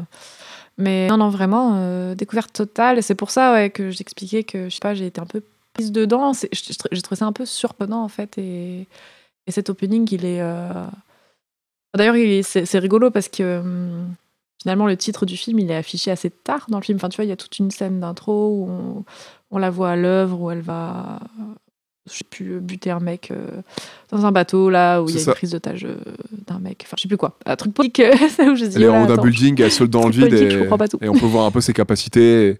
Voilà, et on comprend ça. tout de suite que c'est un agent d'élite, euh, qu'elle a des Exactement. capacités spéciales et qu'elle est très forte. Quoi. Et là, du coup, l'intro, euh, l'opening apparaît après. Et toute cette scène, elle est vraiment euh, captivante. C'est ça, la musique, bah, déjà, euh, elle te saisit d'un coup, je trouve. Et les scènes, euh, les plans, euh, le... enfin, c'est minutieux, c'est beau. euh, avec ouais, ces, ces écrans d'affiches, ces chiffres-là, et bruitage, tu vois. Genre, euh, je sais pas, il y a vraiment un truc. euh, surprenant et puis ça vient couper un peu ce qu'on voit de manière assez euh, rude enfin je sais pas il y a ces enchaînements de, de, de- du coup de Motoko Ouais. en train de voilà d'être créé etc euh, tout ce processus de création et c'est ouais ces écrans chiffrés enfin je sais Mais pas c'est doux. c'est captivant ouais, je sais pas comment dire t'es dedans enfin et ouais c'est assez ça fait assez mythique quoi comme scène d'intro tu te dis ok d'accord c'est pas euh, ça fait très solennel. Le compositeur Kenji Kawai disait que c'était chanté en, en ancien japonais. ouais, de ouf de ouf Et euh, je pense que c'est ça qui participe au côté un peu mystique aussi et, hum, et solennel. Et tous les chiffres qu'on voit qui se transforment en. qui d'ailleurs qui se transforment en. en- qui, qui traduit le nom. Qui, qui dévoile le nom des gens qui ont Ah oui, travaillé sur, oui. sur le film, des équipes techniques, ben, la version chiffrée, c'est euh, la version. Ça, ça, ça veut vraiment dire, ils ont vraiment retranscrit en chiffres et, et en langage informatique le, le nom des. euh, c'est donc c'est leur, leur nom qui est crypté qui se dévoile à nous en fait euh, dans, dans les oui, crédits. quoi. oui. euh, on sent que rien n'est laissé au hasard. hein, genre, euh, travaille avec tellement de détails que c'est ça qui est, qui est fascinant, quoi, je trouve. Dans ces scènes-là, particulièrement, il y en a d'autres dans le film, et... mais tout de suite, ça te, ça, ça te donne le, le- voilà, ça te donne un petit peu le, la couleur de ce que tu vas voir, quoi. T'es là, genre, ok. C'est incre. Qui veut continuer sur, euh, sur sa lancée? Comme vous voulez. Enfin, sur euh, la lancée. Vas-y, Claire, vas-y. Oui, d'accord. Eh ben, j'ai repris, euh, j'ai pris aussi une scène, euh, une des scènes un petit peu euh, mythiques, euh, mystiques aussi de ce genre-là, où on va réentendre d'ailleurs cette musique euh, Ah, de l'intro, trop bien qui est cette la musique. séquence euh, de la ville, que j'ai trouvé vraiment très marquante aussi. Euh, on a un enchaînement de plans sur le décor et le paysage urbain, aucun dialogue, et cette scène, euh, je la trouve intéressante parce qu'elle intervient euh, alors que le film, je sais plus à combien de minutes exactement, mais le film est déjà bien entamé, tu vois. Mm. Et en fait, ça vient un peu, comment dire, faire une cisure dans le film. Et genre, elle, elle prend tellement son temps, cette scène, elle dure genre plus de trois minutes. Et on sent que c'est un moment important, autant pour le réal que pour l'histoire, et que ça va être une balance essentielle euh, du film. Euh, donc ouais, c'est la transition en fait entre deux moments clés. Donc euh, juste avant, on a le discours existentialiste du Major, qui livre ses sentiments sur son individualité, son existence propre, mais aussi sa sensation d'être limité et confiné dans sa propre évolution. Et après cette séquence, on a la première apparition euh, physique du Puppet Master, le hacker des Ghosts et l'antagoniste du film, et qui est un personnage qui est lié intrinsèquement au Major, puisqu'il viendra euh, à la fin compléter sa réflexion sur le sens de l'existence et lui proposera de fusionner pour créer un être unique basé sur deux fondamentaux de l'existence humaine, la reproduction et la mort. Une partie d'eux mourra pour donner naissance à cet être unique et cette fusion permettra de briser les chaînes de leur évolution, qui les limitaient à leurs conditions actuelles pour tendre vers des capacités infinies. Et donc voilà, cette scène, elle vient vraiment se mettre entre ces deux, ces deux scènes-là. Et donc du coup, je trouve qu'elle fait vraiment le lien entre Motoko et le Puppet Master. euh, et ça prend d'autant plus sens à Ouais. la fin, mais je trouve que c'est très intelligent. Donc la séance, elle est accompagnée d'une musique, euh, comme on disait, magnifique, très intense. Je trouve presque viscérale, avec ses chœurs puissants, retentissants, du coup sur les tambours, Euh, des voix mélancoliques, pleines de revendications, presque comme des cris, je trouve, qui viennent incarner quelque chose de très vivant, de, de violent, mais pas dans le sens euh, négatif, mais dans le sens vivant et pur du truc. Ouais, ouais. C'est d'ailleurs, voilà, comme je- j'ai déjà je l'ai écrit, mais on l'a dit avant, c'est la musique qu'on entendait du coup, voilà, dans la scène dont tu as parlé, la scène de la naissance de Motoko. Euh, donc la séquence, elle commence par le plan impressionnant d'un avion survolant la ville, qui nous apparaît si démesurément grand, telle une menace monstrueuse et écrasante. Et en fait, toute la scène, elle est marquée par ce sentiment d'oppression. Il y a des plans en contre-plongée et en plongée qui donnent en fait à la ville un aspect euh, vraiment écrasant, étouffant et démesuré, je trouve. Entre chaque plan, les transitions sont subtiles. On va suivre d'abord l'avancée d'un bateau sur les canaux de, de cette ville qui semble un peu flottante. Euh, et ensuite, il y a la pluie qui vient frapper le décor. Donc voilà, il y a des plans sur les trottoirs, les immeubles inachevés, les bâtiments délabrés, les vitrines et les enseignes lumineuses euh, désertées, les ruelles sales, l'eau grise et polluée. Donc on a vraiment cette ville industrielle qui est triste et décharnée. Elle est incroyable, et au cœur de cette... cette ville. Comment Elle est incroyable. Ah ouais, c'est fou. Hein. D'ailleurs, la ville- dingue, les détails. Ouais. Elle est pas nommée dans le film, je crois, mais euh, je sais plus. Mais c'est Hong Kong. Oui, ils se sont inspirés euh, d'Hong Kong, ouais, en effet. D'accord. Oui, c'est vrai, ils le disent pas. Et du coup, dans cette ville, on y voit les badauds évoluer dans le décor, telle une foule an- anonyme, sans identité propre, dans cette ville blafarde qui les retient presque prisonniers, comme une petite multitude de fourmis. Et je trouve que ça fait grandement écho à la réflexion du Major, euh, juste avant, donc Motoko, sur son existence et tout le propos un peu du film sur euh, l'identité et l'individualité. On observe de- au cours de cette scène à trois reprises notre héroïne, qui évolue elle aussi dans ce décor. Elle a l'air un peu perdue, intriguée, un, un peu vide. Enfin, il y a un truc très, Mm. très mélancolique. Ouais. Euh, et vraiment, ouais, c'est une séquence qui force le respect. Elle est très semblable à des plans qu'on pourrait voir dans un film live.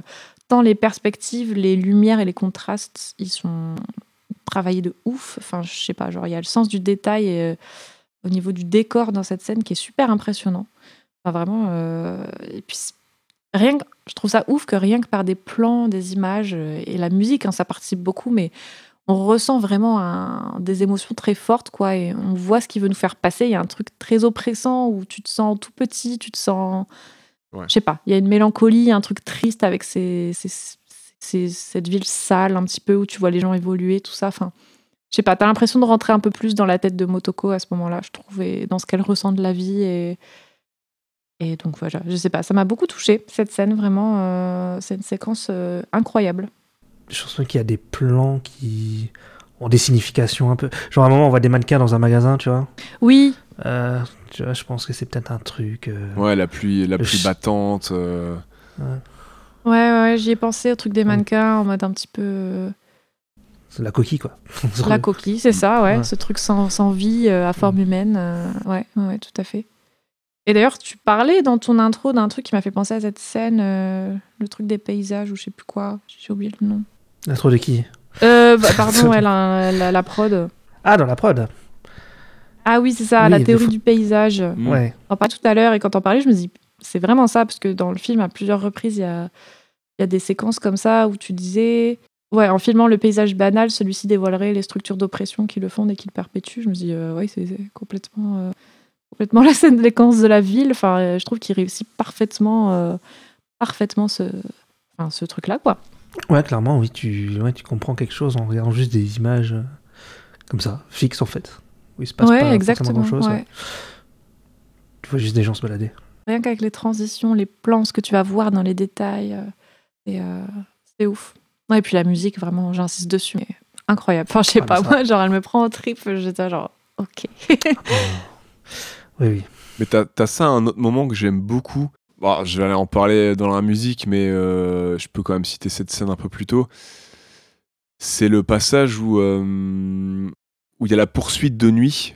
Donc avant euh, avant l'événement l'élément final où Makoto elle va affronter le le, le, le- le robot euh, le robot euh, pas araignée mais le robot insecte euh, dans, dans l'église là dans le musée. Mhm. Et juste avant ça il y a la traque sur l'autoroute avec l'opération qu'on voit en direct, Ouais. avec le chef de la section qui est en train de communiquer avec ses équipes et tout. Mais tout ça, c'est c'est pas muet, mais presque. On n'entend pas les dialogues. Tu vois, tu vois Batou qui est sur l'autoroute euh, sous la pluie, etc., qui poursuit qui, poursuit les, voitures qui sont qui sont traquées.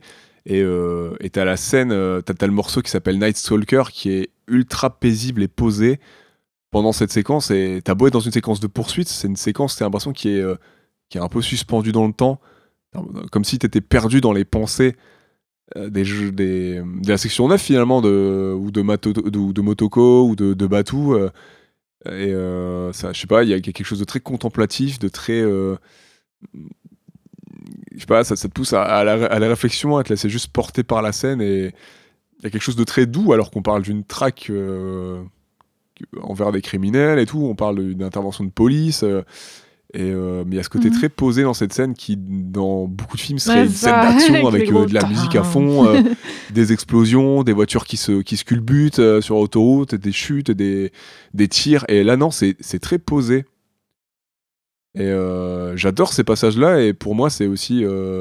c'est un peu dans le même style que toute la séquence de la. De, de, de, de- la ville où tu la vois, où tu vois juste la pluie s'abattre sur Hong Kong et comme si ça te poussait à te, à être dans tes pensées à ce moment-là, à réfléchir à ce que tu voyais, à t'introvertir et, euh, et à regarder, à dire ok, qu'est-ce que je suis en train de regarder, qu'est-ce que je vois, je me laisse porter, mais et aussi être dans les pensées éventuellement de Motoko. Ouais, quoi. ouais. Je trouve ça grave cool.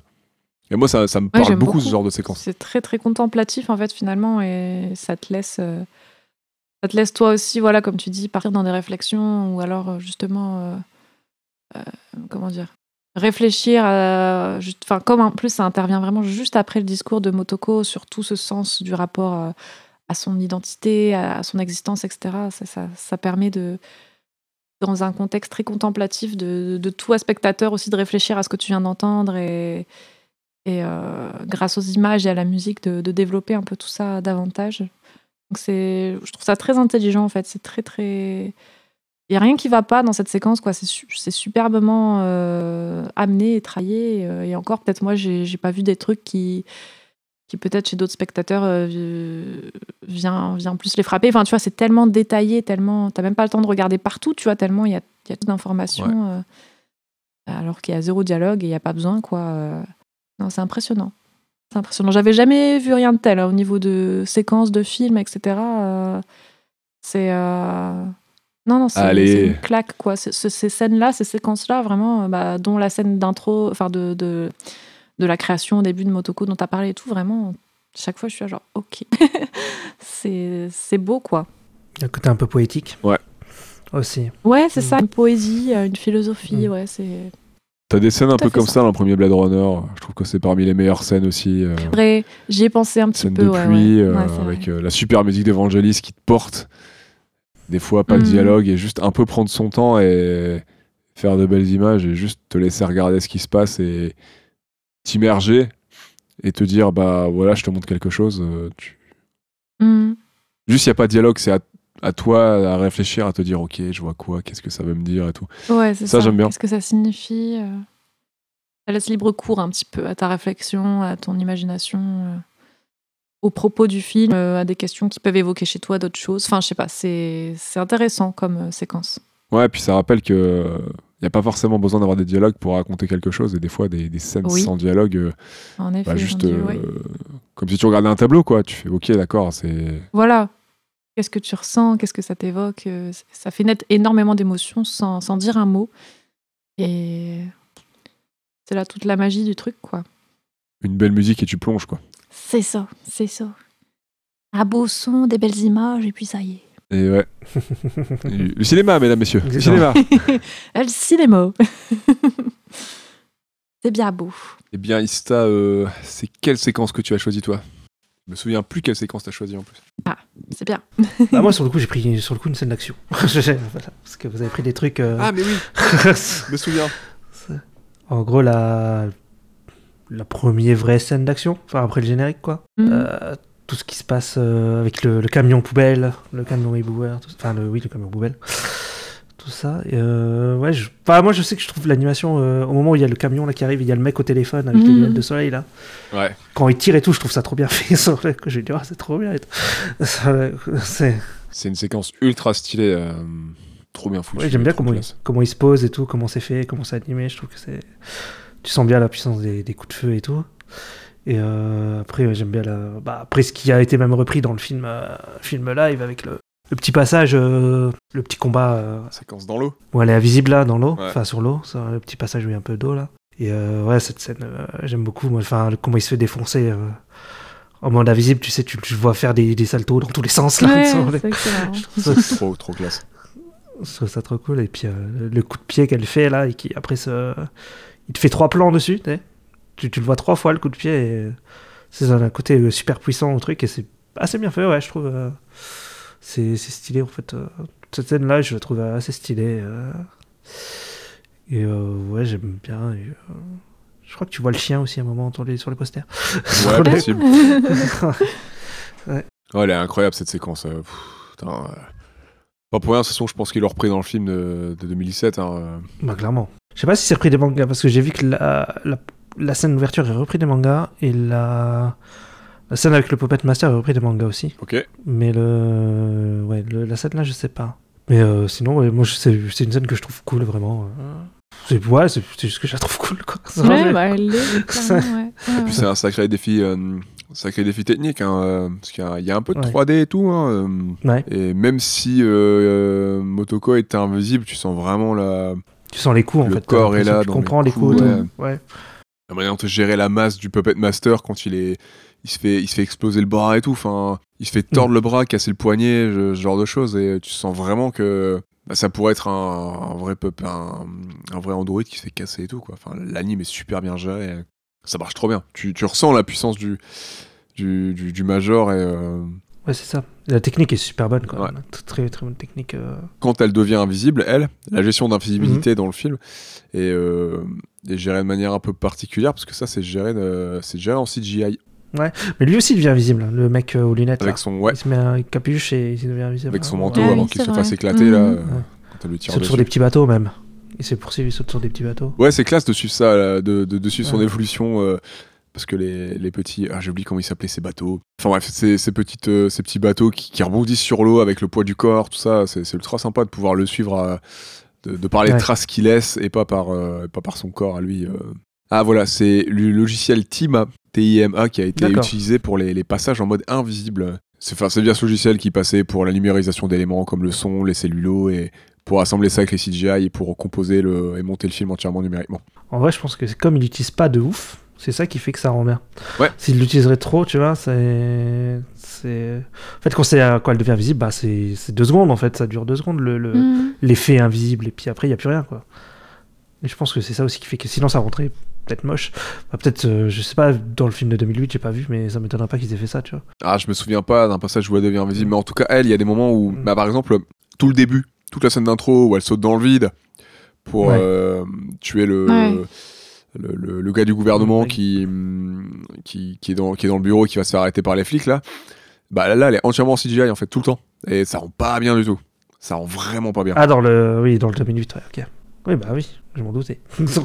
Du coup, euh, même le passage en 3D, je t'avoue qu'il m'a pas marqué parce que j'ai plus été. euh, J'étais plus focus sur le, le Major, euh, sur euh, Mokoto en 3D euh, dans toute cette séquence Ouais. que juste de l'avoir.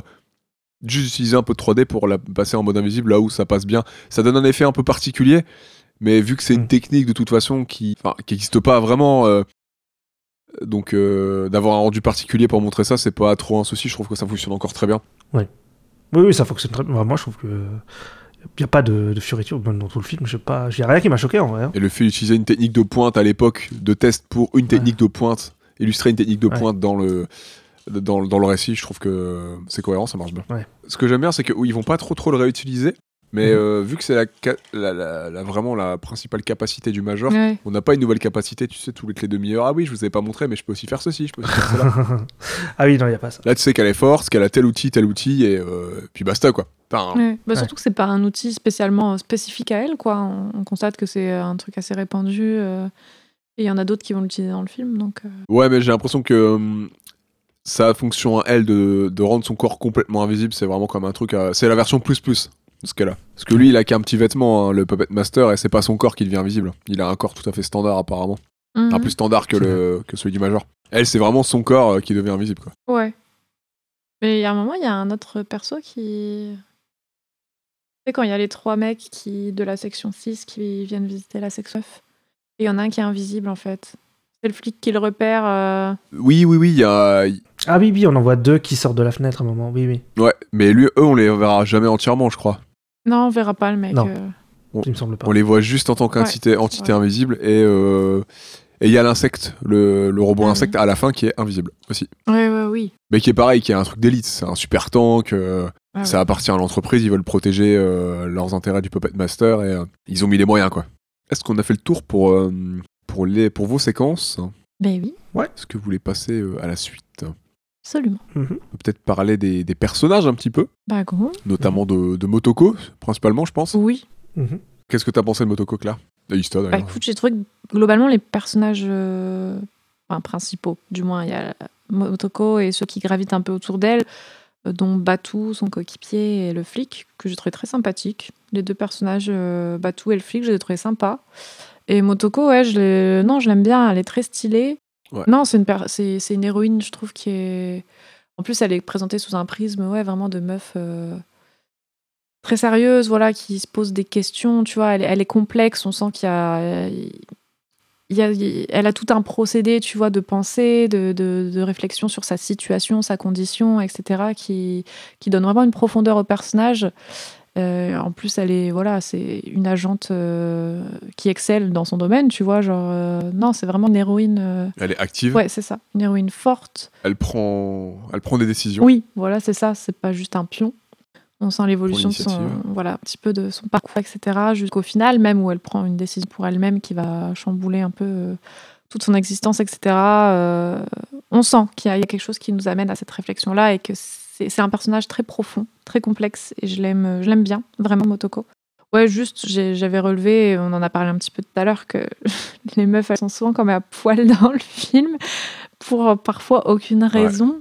Enfin, des fois, oui, je comprends, tu vois, genre par exemple, toute la phase de création dans la scène dont tu parlais, c'est c'est complètement justifié. Il y a ce truc de nudité, de naissance qui est, que je comprends parfaitement. Mais par exemple, justement, quand elle utilise sa combinaison euh, thermo-optique, je trouve qu'il n'y a pas de raison qu'elle soit à poil, en fait, finalement. Euh, Enfin, tu sais, il y a tout ce truc où elle enlève sa combi, elle est à poil et après elle devient transparente. Je me disais, genre, ouais, pourquoi? Alors, alors qu'elle garde ses bottes Oui, c'est ça, tu vois. et son porte-flingue. Tout à fait. Et c'est uniquement les meufs qui sont représentées telles quelles, pas les mecs. Par exemple, Batou, qui est aussi un cyborg, qui est son coéquipier, on le voit jamais dénudé, tu vois. Enfin, je dis les meufs, euh, du moins les corps féminins, puisque comme on disait tout à l'heure, ils n'ont pas forcément euh, de, ils ont pas de genre défini. Enfin, ils ont pas de. Voilà, c'est pas forcément femme en tant que tel, mais ils ont un corps féminin, euh, du moins de Ouais. ce qu'on peut nous associer à un corps féminin, quoi. Donc, parfois, je l'ai vraiment ressenti un peu comme du tape à l'œil, euh, accentué en plus par les plans de caméra. Euh, même si, euh, bien sûr, il y a le côté, euh, le rapport identitaire du corps, le côté très organique qui est super important dans le film, ça je le reconnais. Mais Oui. puisque les corps masculins, ils sont pas dévêtus, on a vraiment ce prisme du corps de la femme qui est en fait très charnel, euh, parfois même sexy, voire sexualisé.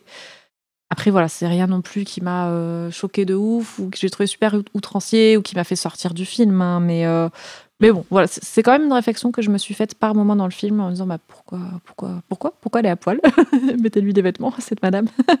mais voilà, il y a un truc quand même un peu sexy. Après, comme on a parlé tout à l'heure, apparemment beaucoup moins que l'œuvre originale qui est limite un petit peu plus euh, érotico. euh, voilà, euh, plus dans ce bail-là, tu vois, de, de, de l'héroïne très pulpeuse, etc. Ce qui est aussi un. Pourquoi pas, tu vois, ce qui est aussi un parti pris en tant que tel, mais je trouve qu'il faut que. Enfin, je sais pas, si c'est juste gratuit, si c'est juste les meufs qui sont à poil comme d'hab et que finalement. euh, c'est pas. Tu vois, si les mecs, à la limite, ils étaient un petit peu dénudés et tout, et- ah, et tout, etc., tu vois, il y aurait à la limite, tu vois, ce prisme-là de rendre un petit peu le, le cyborg dans, dans, outillages aussi, dans ses technologies un peu sexy, tu vois, genre, bah, ok, pourquoi pas. Mais là, c'est vraiment le corps féminin, quoi. Parce que pour le Puppet Master, je peux comprendre, c'est un mec qui, qui a hacké un robot dans une Bah, usine, même pour moi. qui s'est euh, barré avec le corps, quoi. Donc, Ouais, euh, ouais, si, de- elle sort d'usine, pourquoi pas, tu vois, mais. Ouais. Mais. euh, Ouais. on- Ah, Elle sort direct d'usine, elle est sur la Ouais. route. euh, ouais, ouais, il s'est- il s'est mis Mais tu vois, ils ont fait le choix de. le- Après, ça, c'est repris du manga. le- Elle est comme ça dans le manga. Ça, je... Oui, Ça, apparemment. Et elle a des, elle a des plus gros plus gros seins aussi dans le manga. Euh, la, la puppet, le Puppet Master blonde, là. La blonde. pourquoi justement prendre un corps de, de femme ultra. Enfin, ça- enfin, je sais pas. Elle ressemble beaucoup, je trouve, à, à- Motoko. Bah, après, moi, je, je me disais, c'est peut-être par rapport à la naissance ou des trucs. Des thèmes comme ça, tu vois. Parce que la femme donne la vie, etc. J'ai mis une image sur le conducteur, euh, vous pouvez Ah. voir un peu à quoi ça ressemble dans, dans le manga. Une page en couleur. Ouais, bon, ah, voilà. oui, Voilà. c'est un conducteur. Ok. Ah ouais. ça, c'est dans Ghost in the Shell Ça, c'est c'est un passage qui s'appelle Jungle, je sais plus quoi, qui a d'ailleurs été censuré dans Ah je sais plus quel pays. Bah, Ah oui, je même, comprends. oui. J'ai un manga. Oui, J'ai pas vu de- Bah, Voilà, voilà.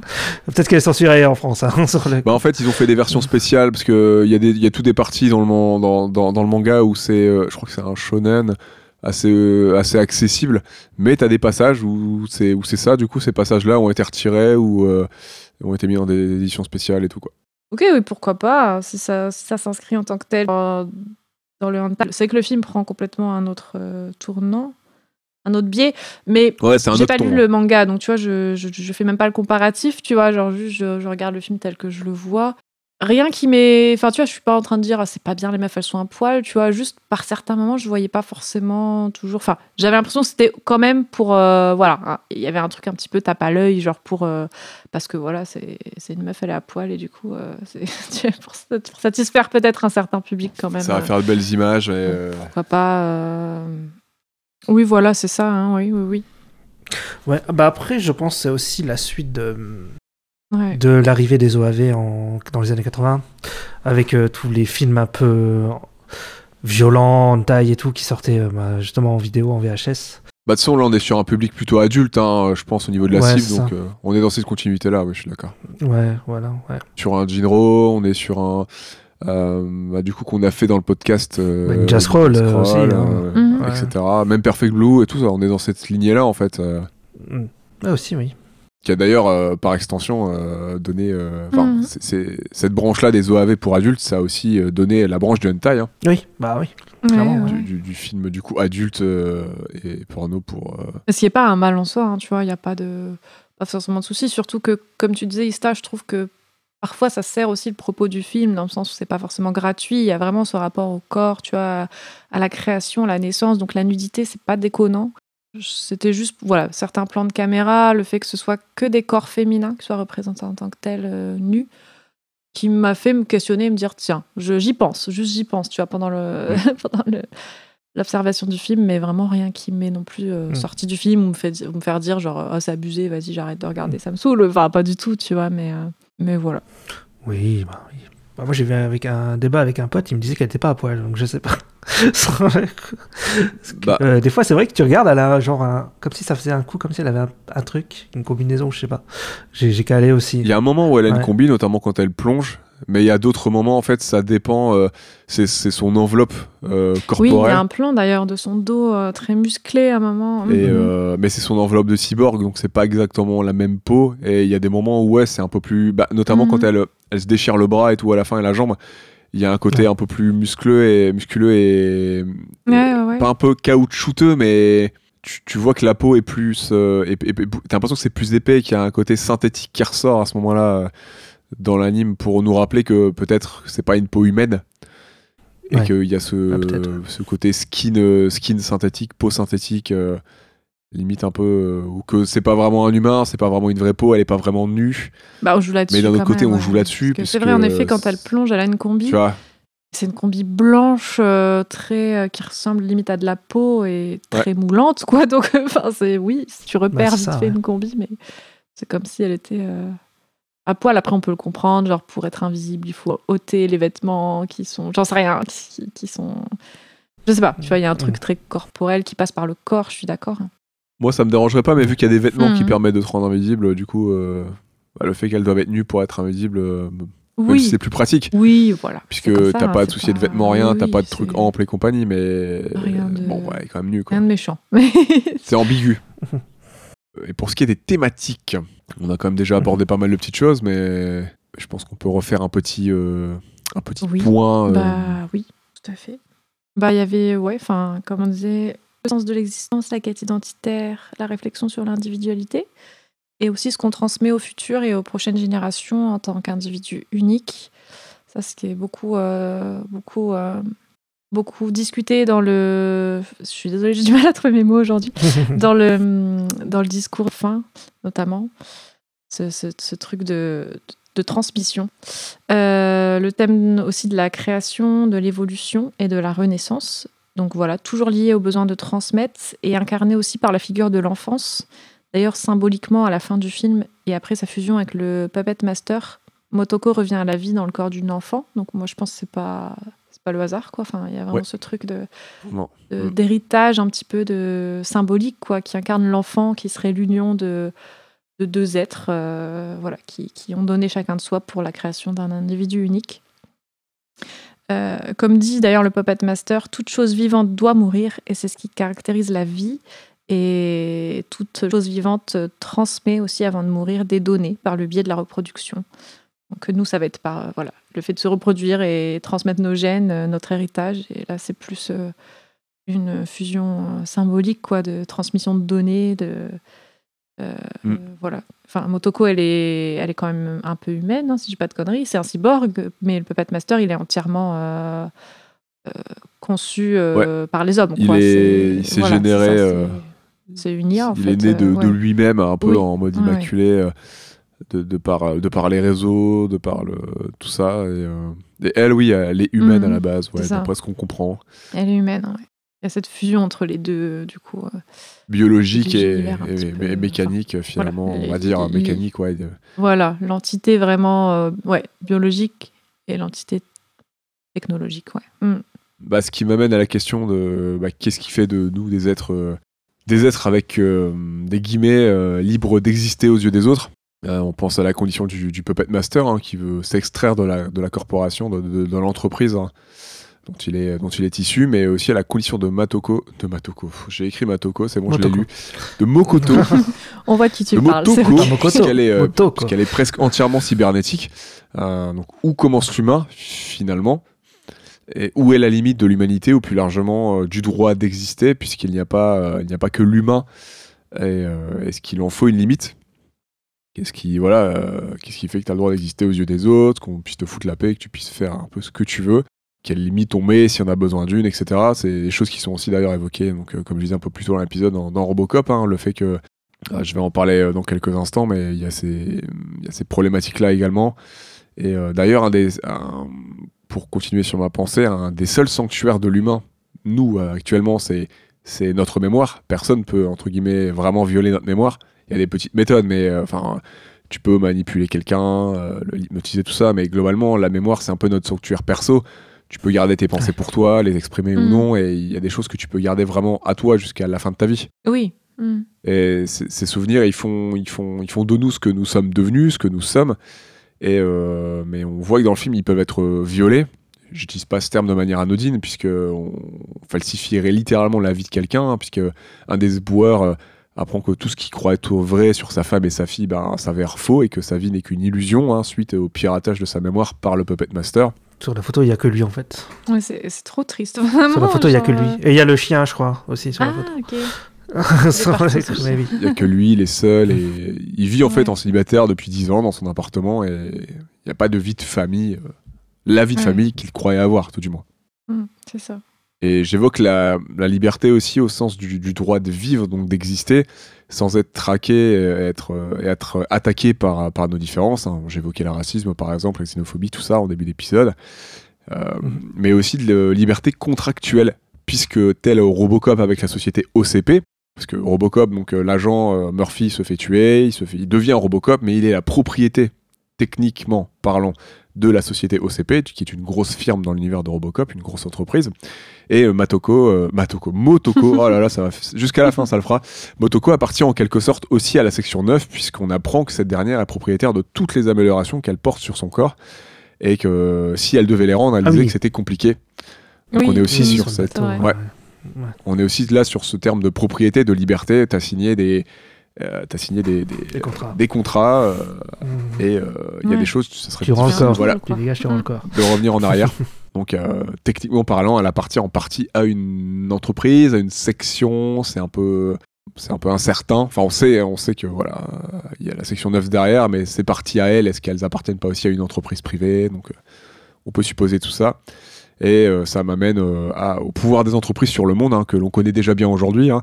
Les grandes corporations qui, survolent les lois, qui les font même par moment, euh, dont certaines innovations, par exemple, peuvent être bénéfiques, mais qui, pour de mauvaises intentions, par exemple, amènent à de l'eugénisme, de la paupérisation de certaines populations, un contrôle des, ma- des marchés, des instances dirigeantes, etc. etc. Donc, il y a toujours ce... Qu'est-ce qu'on fait de la technologie, du pouvoir Jusqu'où on accepte certaines conditions, certaines choses, et... et quand c'est, par exemple, pour des améliorations euh, corporelles, euh, des choses qui sont censées nous améliorer ou, ou tout simplement nous permettre de, de survivre ou de vivre. hein. Par exemple, on se fait se mettre une prothèse parce qu'on a perdu un membre. euh, Mm. euh, suivant la puissance de l'entreprise, on pourrait se poser la question de est-ce que j'accepterais ce genre de choses dans mon corps euh, sous certaines conditions, tu vois, sous, sous certaines DNA, sous certaines euh, CGV, donc euh, les garanties, ce genre de choses. Euh. D'ailleurs, Bateau, il avait quoi aux yeux pour faire ça? Pourquoi il a des capsules de bière à le passer cette nappe Ouais, c'est vrai. Ils sont bizarres ces lunettes. Été ouais, brûlé, aveuglé euh, par quelque chose, euh, un flash, ou crever les Ouais. yeux tout simplement, attaquer au corps à corps. Ça lui donne une vision, euh, je sais pas quoi, infrarouge, on sait pas, genre un truc. euh, C'est vrai que c'est pas dit. Il est devenu un Terminator. Oui, bah c'est vrai que je rebondissais un peu là-dessus, en disant que la technologie, du coup, elle permet à la fois le pire et le meilleur. Euh, c'est un petit peu aussi le discours de Motoko euh, à Batou, euh, sur le bateau. Il y a cette capacité d'expansion hors norme, ça ouvre le, le champ des possibles, des connaissances, des ressources, mais ça projette aussi l'homme face à sa nature profonde, qui devient bafoué dans ses droits et ses capacités les plus primaires. Donc euh, le droit à l'individualité, à la mémoire, comme tu disais, Ouais. à l'appropriation de son corps et de ses idées. La technologie en plus pollue, tue. euh, on le voit aussi dans toute cette séquence euh, de la ville, tu vois, c'est cette ville très polluée, très industrielle. Et elle augmente les inégalités de pouvoir et de contrôle entre les humains, en effet, que ce soit économique, politique, militaire, euh, etc. Donc, et oui, en effet, j'avais aussi noté la différence entre les machines, le technologique et l'humain, et ce risque que la technologie échappe, entre guillemets, au contrôle des hommes. C'est un petit peu ce qu'ils essaient de nous faire comprendre ici à la fin, avec le Puppet Master qui s'individualise en tant que- en tant qu'individu individu Qui unique, s'émancipe de ses barrières finalement. qui s'émancipe de ses barrières. C'est tout à fait ça. Exactement. Et du coup, oui, bah c'est ça. Ça vient aussi mettre en, en lumière la nature égocentrée et destructrice de l'homme en tant que tel, qui veut toujours aller plus loin, franchir les limites du possible. Euh, il crée des technologies toujours plus perfectionnées, révolutionnaires, mais finalement, quand il sent que le projet lui échappe ou qu'il ne répond pas à sa volonté ou son contrôle, il est prêt à détruire en fait ce qu'il a créé. Euh, ce qui va être du coup le cas aussi avec le Puppet Master. Euh, ils, vont, ils vont le rechercher, etc. Et finalement, à la fin, il est, il est détruit, quoi. Il est détruit. il est, euh, il est fusillé, etc. Les deux corps sont Ouais. fusillés, mais après, voilà, comme, comme les deux fusionnent dans un être après unique, voilà, etc. Mais je pense qu'il pense l'avoir du coup tué. Il voit vraiment ses créations comme des outils utilisables pour des buts spécifiques, mais il n'applique pas voilà, un regard euh, humain en fait à ses créations. Quoi. Ça reste vraiment des, des outils. Il y, a, il y tout en effet cette réflexion sur, euh, comme tu disais, euh, qu'est-ce qu'on considère comme humain ou non? Est-ce que c'est parce que c'est de la robotique entre guillemets que du coup on doit avoir un regard très, très matériel sur, sur, Mm. sur l'existence, alors que c'est quand même des êtres doués du coup de, de réflexion, etc. Tu vois, donc en fait c'est ça, ils créent des armes de guerre, un petit peu des armes de pouvoir, et, et après bon bah, ça leur sert un temps. Il y a des marchés, il y a des contrats, et, et quand ils répondent plus à leurs besoins, tu vois, qu'est-ce que qu'est-ce qu'ils deviennent du coup euh, Il y a tout ce truc un peu triste, cette, cette réflexion aussi du rapport de l'homme à, à la technologie, quoi. Ouais, ça, je me fais, sou- Clairement. je me fais souvent cette réflexion de. Pas forcément être matérialiste, tu vois, de t'attacher aux objets, mais c'est vrai que quand, quand un objet commence à penser, à exprimer quelque chose, euh, comment le considérer, euh, c'est pour ça que j'aime bien. Bah, euh, c'est c'est encore un parallèle que je fais avec Robocop, mais euh, euh, Robocop au début, il est considéré comme. euh, quand, il, quand il devient plus humain, Murphy, quand il devient Robocop, il est considéré comme un, comme un tools. hein, ça va être un super flic qui va juste faire. qui doit faire régner la loi, un, un outil de la police. Mais finalement, petit à petit, ben, il récupère des souvenirs, il Mm. s'émancipe. euh, tu vois que son côté humain refait, refait surface, puis est-ce qu'il a gardé son cerveau et une partie de son usage humain Et que finalement, euh, ben, on se rend compte que bah, c'est pas juste un objet, et que euh, même s'il a été modifié, transformé et tout, il peut. euh, il pourra vivre de cette nouvelle condition et, euh, et tu peux le considérer autrement que juste comme un tools, comme un outil, tout comme tout comme Motoko ou, ou par exemple quelque chose que j'évoque de temps en temps pour, questionner par rapport à notre rapport à la machine. C'est dans le premier Blade Runner, il y a, il y, a, il y a quand même un gros fantasme du fait que Descartes et euh, mince, j'ai oublié son nom euh, et euh, Rachel, voilà Rachel, l'androïde de, la société Tyrell qui crée des, des androïdes et des cyborgs Ouais. euh, et une histoire d'amour, alors que dans le film il la viole hein, littéralement.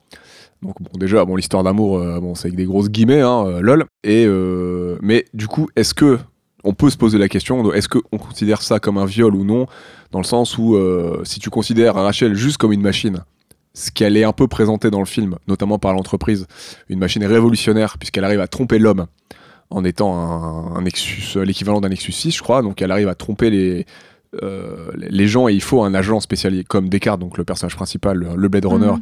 pour euh, déceler le fait qu'elle soit une IA, euh, le fait qu'elle soit un, un cyborg qui copie parfaitement l'humain. Donc, est-ce que tu la considères comme euh, une, une- un, un prodige technologique euh, de l'entreprise Tyrell ou est-ce que tu la considères comme une personne? Et là du coup le fait qu'elle ait une atteinte à, Ouais, sa, à son indignité à sa, son intégrité personnelle de la part de Descartes etc donc j'aime bien prendre cet exemple parce que envers un humain ça serait parlant mais envers une machine on peut se poser cette question Ah, ouais, c'est là toute le. En fait, moi, je trouve que c'est surtout une question morale et qu'à partir du moment où qu'on sache ou non si la machine elle a une conscience ou pas, ça nous ça nous en dit long aussi sur la nature de l'homme qui fait cet acte, quoi. Genre, euh, pour moi, ça reste un viol parce que c'est un acte d'agression, que ce soit envers un être conscient.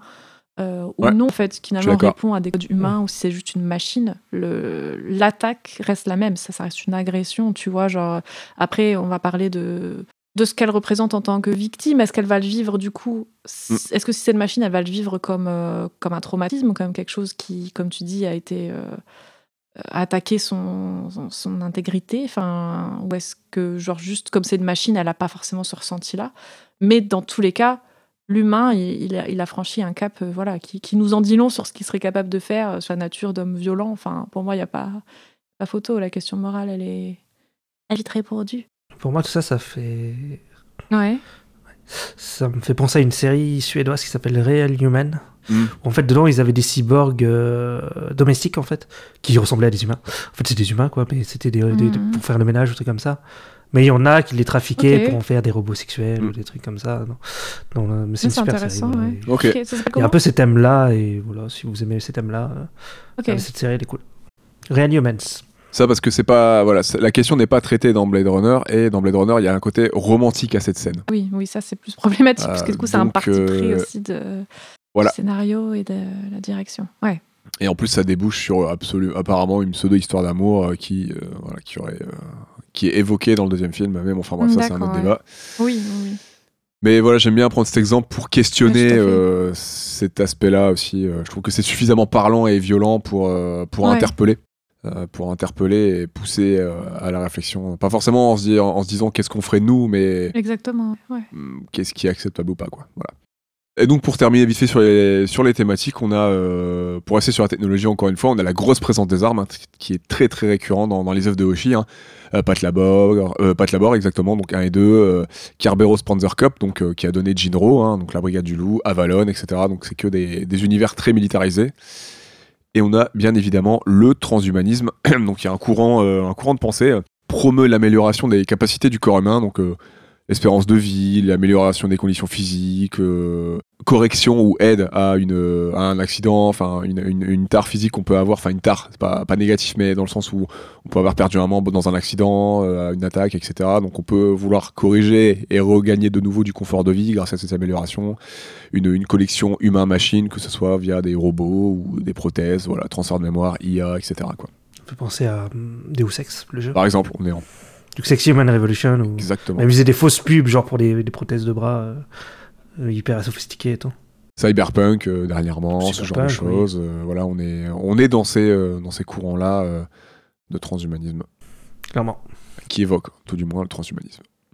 On peut peut-être un petit peu parler de la technique utilisée, Ouais. des techniques et des références. Ouais, donc moi j'ai noté un propos de, de, de Mamoru Oshii, donc qui dit euh, Je scannais des celluloïdes puis je les transformais en données numériques. Pour créer des images en trois dimensions, l'étape suivante était de scanner à la fois des personnages en 2D et des décors, puis de les convertir en 3D.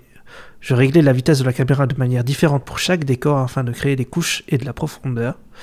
L'objectif de la caméra devait créer de la distorsion pour les éléments à l'arrière, sinon la scène aurait eu l'air trop plate. Il le montre bien ça dans making of euh, en utilisant euh, les CGI avec euh, euh, notamment pour les décors avec des simulations de travelling, des déformations. euh, ils prennent l'exemple à un moment d'ailleurs de, de, de, de Motoko qui parle sur le bateau face à Batu et euh, t'as une sorte de travelling compensé derrière. Ah oui, que ça fait. Ouais. Ah Je oui, vois. ce plan, il est, il est Mais bizarre. voilà pour Enfin, donner de la, est- la- ouais, la ouais. profondeur. euh, Ouais, ouais, T'as certains FX aussi qui sont, euh, qui sont faits en CGI, euh, les vues GPS, les visuels écrans du film, les transcriptions bah, de, tout ça, de oui. police de l'opening, tout ça. Et, euh, c'est vraiment bien géré. ouais. Et sinon, c'est aussi noté à, pro- euh, à propos de Sh- euh, Shui- euh, Shui- Kakesu. Euh, donc lui, c'est le monteur. Donc, euh, donc il dit la, principale raison qui nous a poussé à choisir le système Avid, donc AVID, c'est que c'est l'animation. euh, c'est pour le montage, le montage numérique du film, hein, pour les gens. Ouais. euh, voilà. C'est un logiciel. Voilà. C'est que l'animation traditionnelle est un procédé qui, en bout de course, devient du film. Le produit n'existe que dans son format filmique. Cette fois, en revanche, on a utilisé différents types de matériaux et, et de médias, comme de l'infographie, de la composition numérique et de la composition en deux dimensions. Par conséquent, le film, le format vidéo et les effets graphiques pouvaient tous s'assembler pour être utilisés dans un seul environnement. Le plus gros avantage du système Avid était sa versatilité. Il était moins limité que les méthodes classiques de montage, c'est pour ça qu'on l'a choisi. Voilà. Bon, après moi, quand je dis ça, j'ai pas l'impression que c'est des trucs de ouf. Genre, oh, on a mis des infographies, on a mis... enfin, maintenant c'est un peu basique quoi. C'est parce qu'à l'époque, ouais, c'est ça, mais dans les années Ouais. 90, euh, tous les mo- tout ce qui était montage, c'était analogique. Bah oui, oui. ouais. Et euh, d'ailleurs, c'est un sujet qui, est, qui a longtemps titillé euh, George Lucas. Il en parle dans la série euh, Light and Magic, euh, qui revient sur la création, euh, le pourquoi du comment la création et l'évolution jusqu'à euh, fin des années 90 de, donc ILM. Euh, c'est dispo sur Disney+, c'est super intéressant. Et lui, il parle du fait qu'il était ultra bridé et euh, il trouvait ça ultra relou de faire un montage analogique et, et- et ça a été, euh, ça fait partie des, des premières entreprises à avoir mis au point un ordinateur euh, et un bon de montage plutôt, euh, pas un ordinateur, mais un bon de montage complètement numérique et ça facilite les choses parce que bah, en numérique tu fais glisser ton fichier, etc., etc. Là où en analogique tu dois couper ta bande, revenir en arrière, retrouver le bon moment, euh, recoller ceci, recoller cela. C'est euh, c'est ultra. Il y avait pas une histoire par rapport à Steve Jobs et Pixar par rapport à ça? Ça me dit un truc. bah ça c'est par rapport à l'ordinateur Pixar, le- au programme et à Ok. l'ordinateur Pixar qui ont été développés aussi chez ILM à l'époque et euh, qui devait servir à plusieurs choses et qui a notamment servi pour, euh, pour l'animation et qui a été un peu plus tard du coup racheté par, euh, par Steve Jobs. Il y a aussi un mec de chez, de, de- de chez ILM qui est le co-créateur de Mhm. Photoshop. Enfin bref, tout se recoupe avec son frère. Ok. voilà, enfin, bref. Mais je vous laisse regarder cette série documentaire qui est passionnante. On apprend énormément de choses, que ce soit sur l'animation, le cinéma, les techniques et tout. C'est c'est du caviar. Et ça les. Voilà. Dans les années 90, on a commencé à faire du montage numérique et ça a changé la donne. Maintenant, ça paraît facile parce que, on- que ça soit- même nous, notre podcast, on le Mhm. monte numériquement. Enfin, on- ça ne viendra Bah pas l'idée oui, de faire oui. ça sur bande et tout. Enfin, on fait tout numériquement et c'est beaucoup, beaucoup moins fastidieux qu'à l'époque. Tu devrais couper des, tu devrais couper des bandes et les scotcher ensemble et tout. Les coller, retrouver la, la bonne partie, ça se dégrade et après il faut copier les bandes euh, si tu veux les préserver. Enfin, c'est euh, c'est- très très long et fastidieux quoi. Voilà un exemple de la technologie qui aide aujourd'hui l'humain à faire les choses enfer. plus rapidement. Bah, par exemple, exactement. Et ça donne plus de confort aussi parce que copier un fichier, ça se fait en quelques bail. secondes. Ouais. Euh, là où copier une bande, euh, c'est beaucoup plus complexe, oui, c'est oui, un bordel. les-. Et, euh, et pour un film, t'avais plusieurs bandes, hein, euh, Ouais. plusieurs bobines. hein. Là, nous maintenant, c'est un fichier la plupart du temps. Ou alors on a des dérushs, mais c'est des petits dossiers. Enfin, c'est quand même beaucoup, beaucoup, beaucoup plus simple. Quoi. Ça nous amène un peu à la direction artistique. Hein, donc, t'as déjà, as déjà cité le bonhomme. hein, donc, Hiromasa Ogura, donc Les ailes de Néamise, ou Pat Labor 2 notamment. Euh, globalement, Après, je pense qu'on a tout ce qui fait les visuels du film. hein. Oui, bah oui, oui. Ouais. Ça reste incroyable. hein. Ah oui, c'est super. Il y a un truc aussi. Bah, justement, tu parlais du robot araignée là. Le... Je sais qu'il y a un mec qui, qui est dédié qu'à ça, au design mécanique. Et euh, j'aime beaucoup ce qu'il fait euh, sur le coup. Ça... Enfin, je trouve que le design des trucs mécaniques, euh, même dans Pat Labor et tout, ça a une bonne gueule. Enfin, moi j'aime bien. Je trouve Mmh, que ouais. ouais, le côté que ça, c'est une araignée et tout, c'est sympa. Je trouve. Ça a un côté un peu animal. Mais je le, justement, euh, là, je me suis focus sur sa tête ce coup-ci, principalement, pendant cette séquence que j'ai revue deux, trois fois. Et je le trouve très. euh, je sais pas. Après, c'est moi qui transpose quelque chose dessus. hein, Il y a un peu d'anthropomorphisme, je pense. Mais euh, moi, j'aime beaucoup les robots. Et il y a, ouais, il y a- comme tu dis, il y a un côté très animal. Mais euh, même dans sa manière de, de regarder la caméra, de pencher Ouais. légèrement la tête, t'as vraiment l'impression d'avoir. euh, je sais pas, j'ai l'impression d'avoir affaire à un chien qui a pas qui est là mais qui a peut-être pas forcément envie d'être là c'est très particulier il est pas hyper C'est agressif bizarre, ouais. et puis Mm. vu que l'animation elle est très sobre euh, ils en parlent dans le making of aussi il y a pas de mouvement superflu c'est pas cartoon t'as une approche très réaliste et, et un peu en retenue que ce soit dans l'animation des personnages ou des FX ou des impacts de balles des explosions et tout et, je trouve qu'il se dégage quelque chose de ce robot araignée ce robot insecte là je sais plus s'il a 8 ou 6 pattes enfin bref mais il se dégage quelque chose de très, euh, mine de rien, vivant. Alors que c'est juste un tank, hein, on pourrait se dire c'est juste un tank, mais je sais pas, je trouve, euh, j'ai presque plus d'affect pour lui dans cette séquence que pour le Major, en fait, c'est très bizarre. Sa manière de regarder, de- d'être face à la caméra, le positionnement de ses yeux caméra à lui, euh, c'est très très euh, ouais, particulier. Je trouve le robot vraiment très réussi dans sa sobriété et dans Ouais. sa manière d'être montré à l'écran. Genre, ils en font pas des caisses. Genre, tu prends la Ah version, oui, non. 2010, Ça, dans la version C'est 2017. pas un Metal Gear où il faut. Wow, c'est. Ouais, ou, ou pour comparer à la version 2017, moi quand je l'ai vu, le robot il est, euh, il est OSEF, enfin on s'en fout en fait, c'est un robot Ah oui. quelconque, il y a une scène de bagarre, bagarre et c'est tout. Là je trouve que c'est bien plus que ça, il y a une sonalité Ah oui. dans cette séquence, c'est pas juste deux robots qui s'affrontent, il y a des moments où c'est un peu posé, euh, c'est c'est très... euh, ouais, c'est une maîtrise, c'est un choix et c'est une proposition qui est euh, incroyable et qui sort vraiment euh, de- du lot quoi, enfin c'est ouf quoi. Bah, clairement, moi je suis d'accord. Je, je trouve qu'il y a- un vrai euh, parti pris qui est très sympa. J'ai pas vu d'autres robots de ce sens-là. Putain j'en fais des caisses pour un petit robot quoi. C'est trop, trop bien parce que j'étais en train de me dire, il parle bien, on voit sa passion pour le sujet. Ah là, j'ai un petit robot sur mon bureau là qui me regarde là. ah oui, je vois qui. Enfin, je vois qui. je... je vois lequel. Ouais, bah voilà, enfin, c'est les robots, c'est incroyable. J'approuve cette citation. Les robots. Vivement qu'on reparle très vite de robots. Le jour où on parle de, du, ch- du- du géant de fer, euh, vous n'êtes pas prêts. hein. Ah, j'ai trop envie de parler du géant.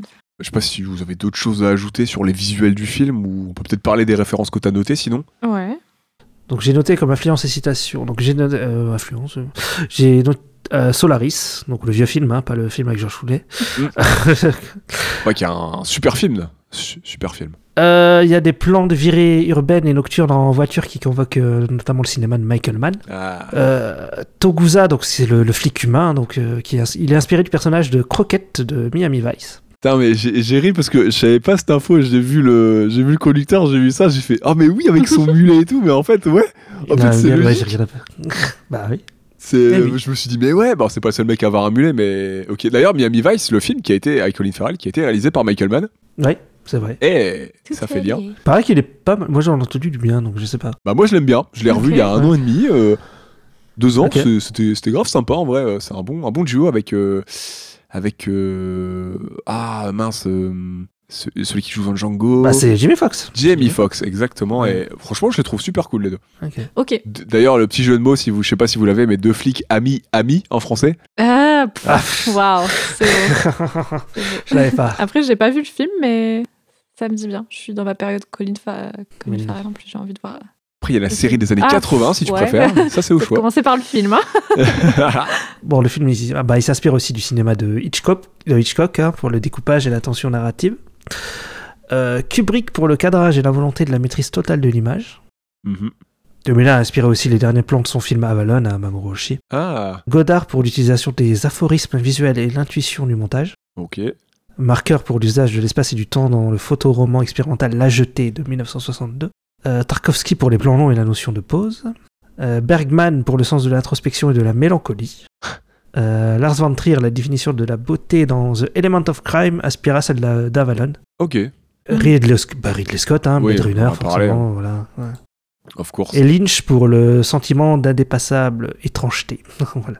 Qu'on a cité aussi, euh, en Il y a- effet. euh. C'était aussi. euh, Il y a un petit côté Lynch, ouais. je Ouais, trouve. ça fait sens, ouais. Mm. Euh, les cinq films qui ont le plus influencé Oshii pour son adaptation de Ghost in the Shell sont Blade Runner, 2001, Les Survivants de l'Infini de 1955, The Bride of White Castle de 1961 et La Nuit américaine de 1973. Ok, faut que je le vois, euh, parce que c'est pas la première fois que je vois Bride of the White Castle revenir. Apparemment, c'est incroyable. Faut vraiment que je vois ce film. Ouais, d'accord, ok. Incroyable. Il faut regarder, c'est un truc de ouf. C'est une masterclass. C'est ah, c'est quand, c'est quand est-ce que j'ai fait mes recherches? C'est pour un épisode du podcast où j'ai découvert l'existence de ce film. Je l'ai mis dans les Ouais. refs. Je crois d'ailleurs que c'est pour Ninja Scroll.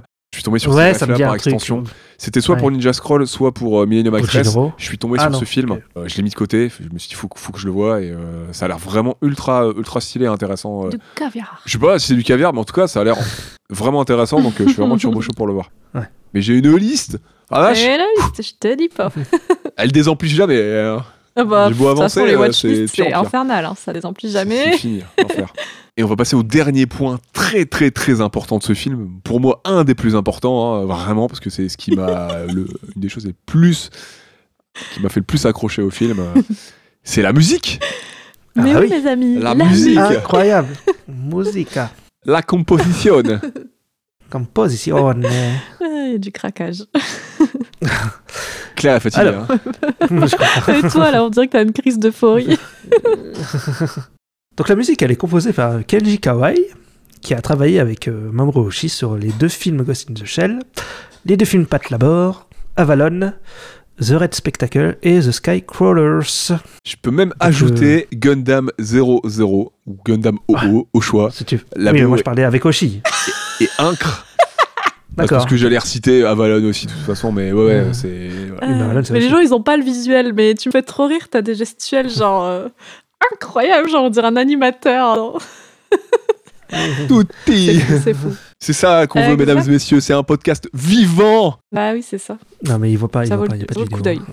Je précise. Heureusement pour eux. Bon, bah c'est pas sympa. Genre, on a des sales gueules de ouf. tu sais. Ça rend de l'argent. Euh, Je dis rien. euh, vous Enfin, pensez ce que vous voulez. Moi, je pense que vous serez pas convaincus. non, je déconne. Donc, du coup, tu disais, ouais, je parlais peut-être pas pour toi, je parlais peut-être pour moi. Ah oui, hein, tu euh. tu t'auto-flagelles. Ok, ok. La balle perdue, euh, elle est pour toi. C'est d'accord. Ouais, j'aime bien. euh, pour une fois, allez. pff. Parce que, bah, du coup, Ista, tu nous disais quoi hein, Excuse-nous. hein. Avec Claire, on fait de la merde. hein. Donc euh, sur les coups, euh, donc on va, je vais vous citer euh, Kenji Kawai. Qu'est-ce qu'il dit sur la musique de Ghost in the Shell? Allez. Alors, il me il dit alors Mamoru Oshii m'avait dit qu'il voulait des tambours. Je suis donc allé acheter des tambours indiens dont j'aimais la sonorité. Pardon. Du coup, je suis allée à Leclerc, rayon de tambour. J'étais au casto et puis, Rayon euh, tambour. j'ai fait des, des essais, mais quoi qu'il arrive, c'est difficile de transmettre des, émo- des émotions juste avec ça. Il y a peu de chaleur dans les percussions en musique. C'est comme un monde en noir et blanc, je trouve. Euh, bien sûr, c'est cool, mais je me demandais si ça ne serait pas mieux de rajouter des voix.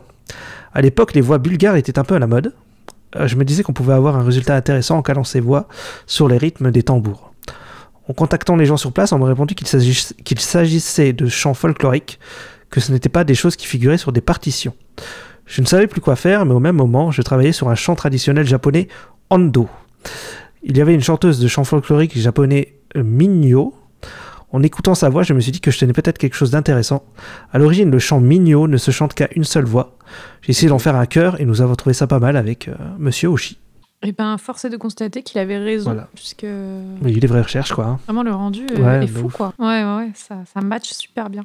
Bah, bonne idée en vrai, parce que c'est de la folie. hein. Euh, Enfin, euh, le, le thème, il est vraiment magnifique, quoi. Enfin, je sais pas ce que vous pensez, vous, globalement, de la musique du, du film, hein, mais. euh, Pour moi, si on parle du thème, pour moi, c'est au même niveau car être.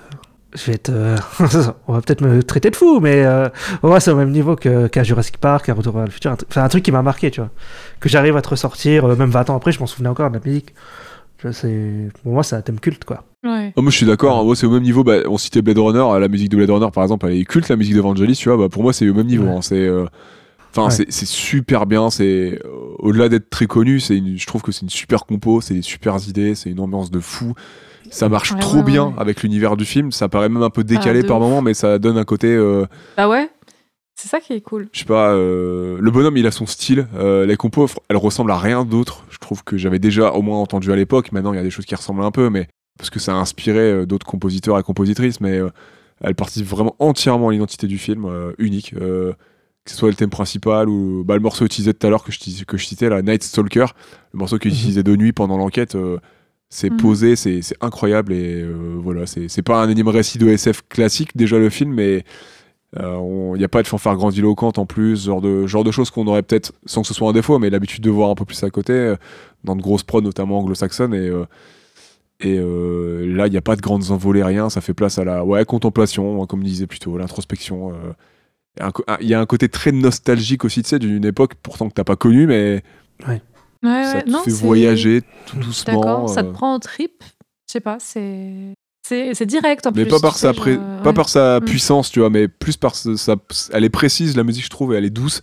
C'est par ce côté-là que t'es pris au trip, je trouve. Bah oui, puisque. Ouais. ouais. Ah, je suis d'accord. Alors, en fait, oui, parce que, enfin, je retiens évidemment surtout ouais, le thème, euh, le thème là des, des, des chants euh, avec les tambours et tout, qui lui m'a vraiment, euh, ouais, je sais pas comment dire, mais ça m'a vraiment touché, tu vois. Il y a des thèmes comme ça et d'accord. Enfin, en plus, ce que j'aime bien, c'est que tu sens que c'est original quand même, tu vois. C'est pas, c'est pas quelque chose qui est attendu. C'est même quelque chose qui aurait pu être. euh, je sais pas, tu vois, qui aurait pu sonner bizarre avec les scènes qu'on nous montre. Enfin, je sais pas comment dire, mais non, ça, ça donne une identité vraiment euh, à ce qu'on voit. euh, ça fait, ça fait vraiment partie du film, quoi. C'est pas quelque chose qui vient accompagner le film. Non, ça, ça donne toute une ambiance, une atmosphère, des émotions qu'on n'aurait pas sans cette musique. Et même si tu écoutes juste la musique. Sans, enfin, évidemment, ça combine, mais si tu réécoutes la musique après, euh, enfin, je sais pas, ça te, enfin, je sais pas, il y a vraiment un truc. euh, Il y a même pas de paroles d'ailleurs, c'est juste des chants, des, des, des chœurs. Ah, si, quoi, en fait, euh, il y, a, il y a une Ah, y a signification. Ouais. Oui, c'est vrai, t'as raison, je dis. je dis Bah, y a un conneries. langage oui, oui, bizarre, non, raison. mais je sais pas ce que ça veut C'est dire. c'est de l'ancien japonais. euh, Ouais, Il y a quelques phrases qui sont données dans le Oui, making of. Ça parle euh, notamment de, de- ça parle de la femme notamment. D'accord. Oui, non, mais euh, mais on peut trouver, euh, on peut trouver la, la trad et la signification des paroles. Donc c'est de l'ancien japonais. Ouais. Kenji Kawai en parle, euh, en parle très, très brièvement parce que c'est plein de petites sections découpées euh, qui abordent le film dans le making of de l'époque, qui est trouvable sur YouTube. C'est sous-titré avec les sous-titres de l'époque en français et, euh, et il en parle rapidement et voilà il évoque euh, deux trois petites euh, anecdotes de, de cette compo et notamment le chant et euh, est-ce que ça euh, et la traduction de certains Mhm. passages ce, que, ce dont ça parle Ok. Ok. Ouais.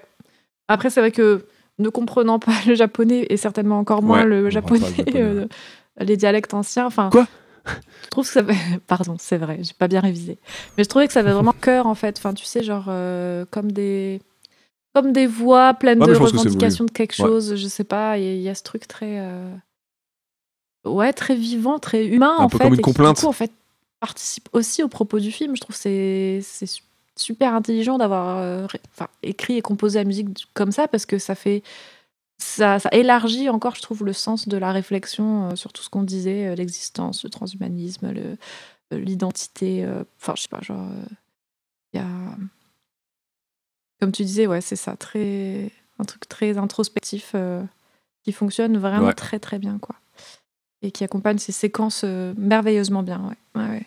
Si tu peux, j'ai mis le lien là, euh, j'ai mis le lien dans le, dans le fichier. Si tu peux écouter toute la BO, c'est incroyable. Et euh, c'est vraiment, c'est, c'est, c'est- c'est- ça pour bosser. Tu, enfin, je sais pas ou mais tu, tu ça- t'es posé, tu peux faire ton petit truc et tout en même temps. Tu mets ça pas très fort, juste Mm. en fond sonore, c'est ultra agréable et, et ce morceau-là, il est repris, il est repris avec une grosse partie au violon à la fin et euh, le thème principal. Est, Ah oui. Là, je l'ai dans les oreilles en même temps, en- vraiment enfilé, en même temps que je prépare l'épisode. C'est marrant que tu dises que c'est posé, euh, tu vois, genre, enfin, pour moi, pas quoi. Moi, si j'écoute ça, euh, je suis obligée d'écouter. Je sais pas comment dire, mais ça.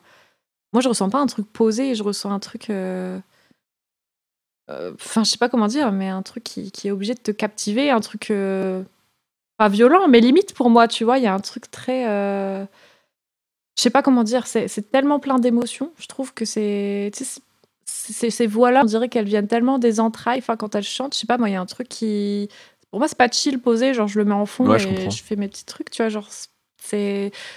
C'est même pas que ça, ça va pas forcément me détendre d'ailleurs, c'est plus, je sais pas, genre ça me, ça me scotche à mon siège, quoi. Vraiment, quand je regarde ces scènes avec, cette, euh, avec ce- ces chants-là, cette musique-là, euh, j'étais, euh, je sais pas, frappée, quoi. c'est peut-être exagéré, hein, j'en sais rien, mais vraiment, je me suis dit, genre, waouh, enfin, c'est. Quel Non, bah compo, non. quoi, c'est. Je m'attendais pas à ça, c'est super original et ça, ça colle tellement bien à l'univers, enfin, ça, ça, crée un truc unique, quoi, et complètement, ouais, bouleversant par moments, surtout sur ces séquences-là, ouais. ouais, ouais. Moi, dans son rythme, je le prends un peu comme. euh, Donc, le morceau, c'est Making of a Cyborg. Et je le prends un peu comme une, comme une marche, en fait. Parce que Mhm. le rythme, euh, il est un peu lancinant, mais il est. euh, C'est pas un rythme soutenu. Et je le prends un peu comme une marche de, de cortège, en fait. Comme si, tu vois, il y avait une cinquantaine de femmes qui marchaient là, et, avec leur tambour, et, et qui chantaient euh, comme une complainte, tu vois. Et en, ouais, en- en Ouais, cortège, ouais, pas ça. funèbre, mais peut-être de complainte, ouais, de. Ah, c'est marrant parce que ça me fait justement, quand on en parlait, là, ça me faisait penser aussi un peu au thème de la une musique qu'il y a dans Paprika où t'as une parade et t'as une musique avec beaucoup de percussions comme ça. Oui, Et ça, me- ça me faisait un petit peu penser à ça. Je crois savoir, ah, j'ai pas vu le film, mais j'ai écouté l'OST. Mm. Je crois savoir de quel morceau tu parles. Ouais, ok. Il revient plusieurs fois dans le film, mais c'est un- c'est une parade, quoi. C'est Ok. une marche et tout. Et c'est vrai qu'il y a des, sim- des sonorités similaires, je trouve, entre les deux. Ok. Voilà. Est-ce que vous avez d'autres choses à ajouter sur la compo musicale euh, Ou est-ce qu'on boucle tout doucement On se dirige vers. euh, on va quitter nos, nos coquilles là? On va rejoindre le. on va rejoindre les internets, Ouais, ça y est. le flux, On va se brancher. On va rentrer dans les réseaux. On va rejoindre la matrice. Ah non, c'est pas Sur ça. le on va rejoindre la confonds toile. tous les films. On va surfer sur la toile. Eh bien, eh bien, on va conclure ce podcast alors. Ça va, ça vous a plu euh Bah, oui. ouais, moi je mets 5 étoiles. Faites-en de même sur les réseaux. Eh ben, eh ben voilà, bah, euh, n'hésitez pas à mettre 5 étoiles sur Apple Podcast et Spotify. J'espère que cet épisode, on espère que cet épisode vous aura plu. N'hésitez pas à vous abonner et à partager euh, notre épisode sur les différents réseaux sociaux. Donc, euh, add Stop Motion Pod sur Twitter, Instagram et, euh, et Facebook. hein, pour, on avait dit quoi la finir Pour les Atlantes? Ouais, pour les Atlantes. On est plus sur Atlantide là. pour les gens qui galèrent avec l'informatique, nos anciens. On commence à être des, des anciens un petit peu. Mais je ne juge personne. Euh, que toi. Hé ah, mamie Euh, Tu dis ça à cause de Notre mon proche.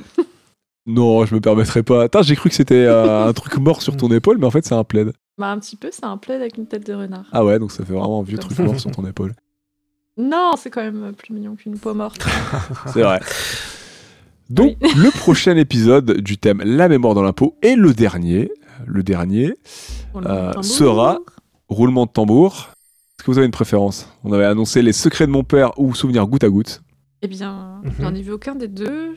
Eh ben, ça sera Les secrets de mon père, sorti C'est en vrai 2021. Ah putain, Ouais. je suis surprise. D'accord. Surprise par ce chou. Ouais. Souvenir goutte à goutte, j'ai vu. Secret de mon père, je ne l'ai pas vu. Mais il est tout récent. hein, ouais. sur le coup, euh, 2021, ouais. ouais. Goutte à goutte, je l'ai vu aussi. Secret de mon père, j'ai pas du tout vu. Donc, euh, ça sera euh, la, la grosse surprise. C'est réalisé par, par, par, par, par, par, par, par Vera Belmont. Donc, euh, une, une réalisatrice, ce qui est assez rare. Donc, euh, bah, ça, ça, ça peut être grave sympa. Ouais. Ah ouais. C'est son dernier film, on a déjà fait plusieurs. Ah, c'est cool. Et ben, on découvrira ça parce que je connais pas du tout. J'avais vu la bande-annonce, mais je l'avais raté au ciné. Et je, je trouvais que ça avait l'air sympa. Donc, euh, non, c'est cool. C'est cool. Je suis surprise, mais dans le bon sens du terme. Les bras t'en tombent. Les bras. Comme, euh, Motoko, finalement. Alors, Oui. n'hésitez pas à faire un petit tour du côté d'Ultimate euh, également, si ça vous, si ça vous dit, dans notre émission sur les séries d'animation. Euh, vous pouvez aussi, donc, de nouveau, euh, n'hésitez pas à nous soutenir sur Patreon, à rejoindre notre Discord si ça vous dit. Merci de nous avoir écoutés Euh, je pense qu'on peut se dire euh, à très bientôt. Oui, À bientôt. à bientôt. Merci beaucoup. Bon bah, à très vite les petits fantômes. Prenez soin de vous et prenez soin de vos robots. Et donc, Et ciao ciao. Interdit comme ça. Ciao. Ciao. Kowabunga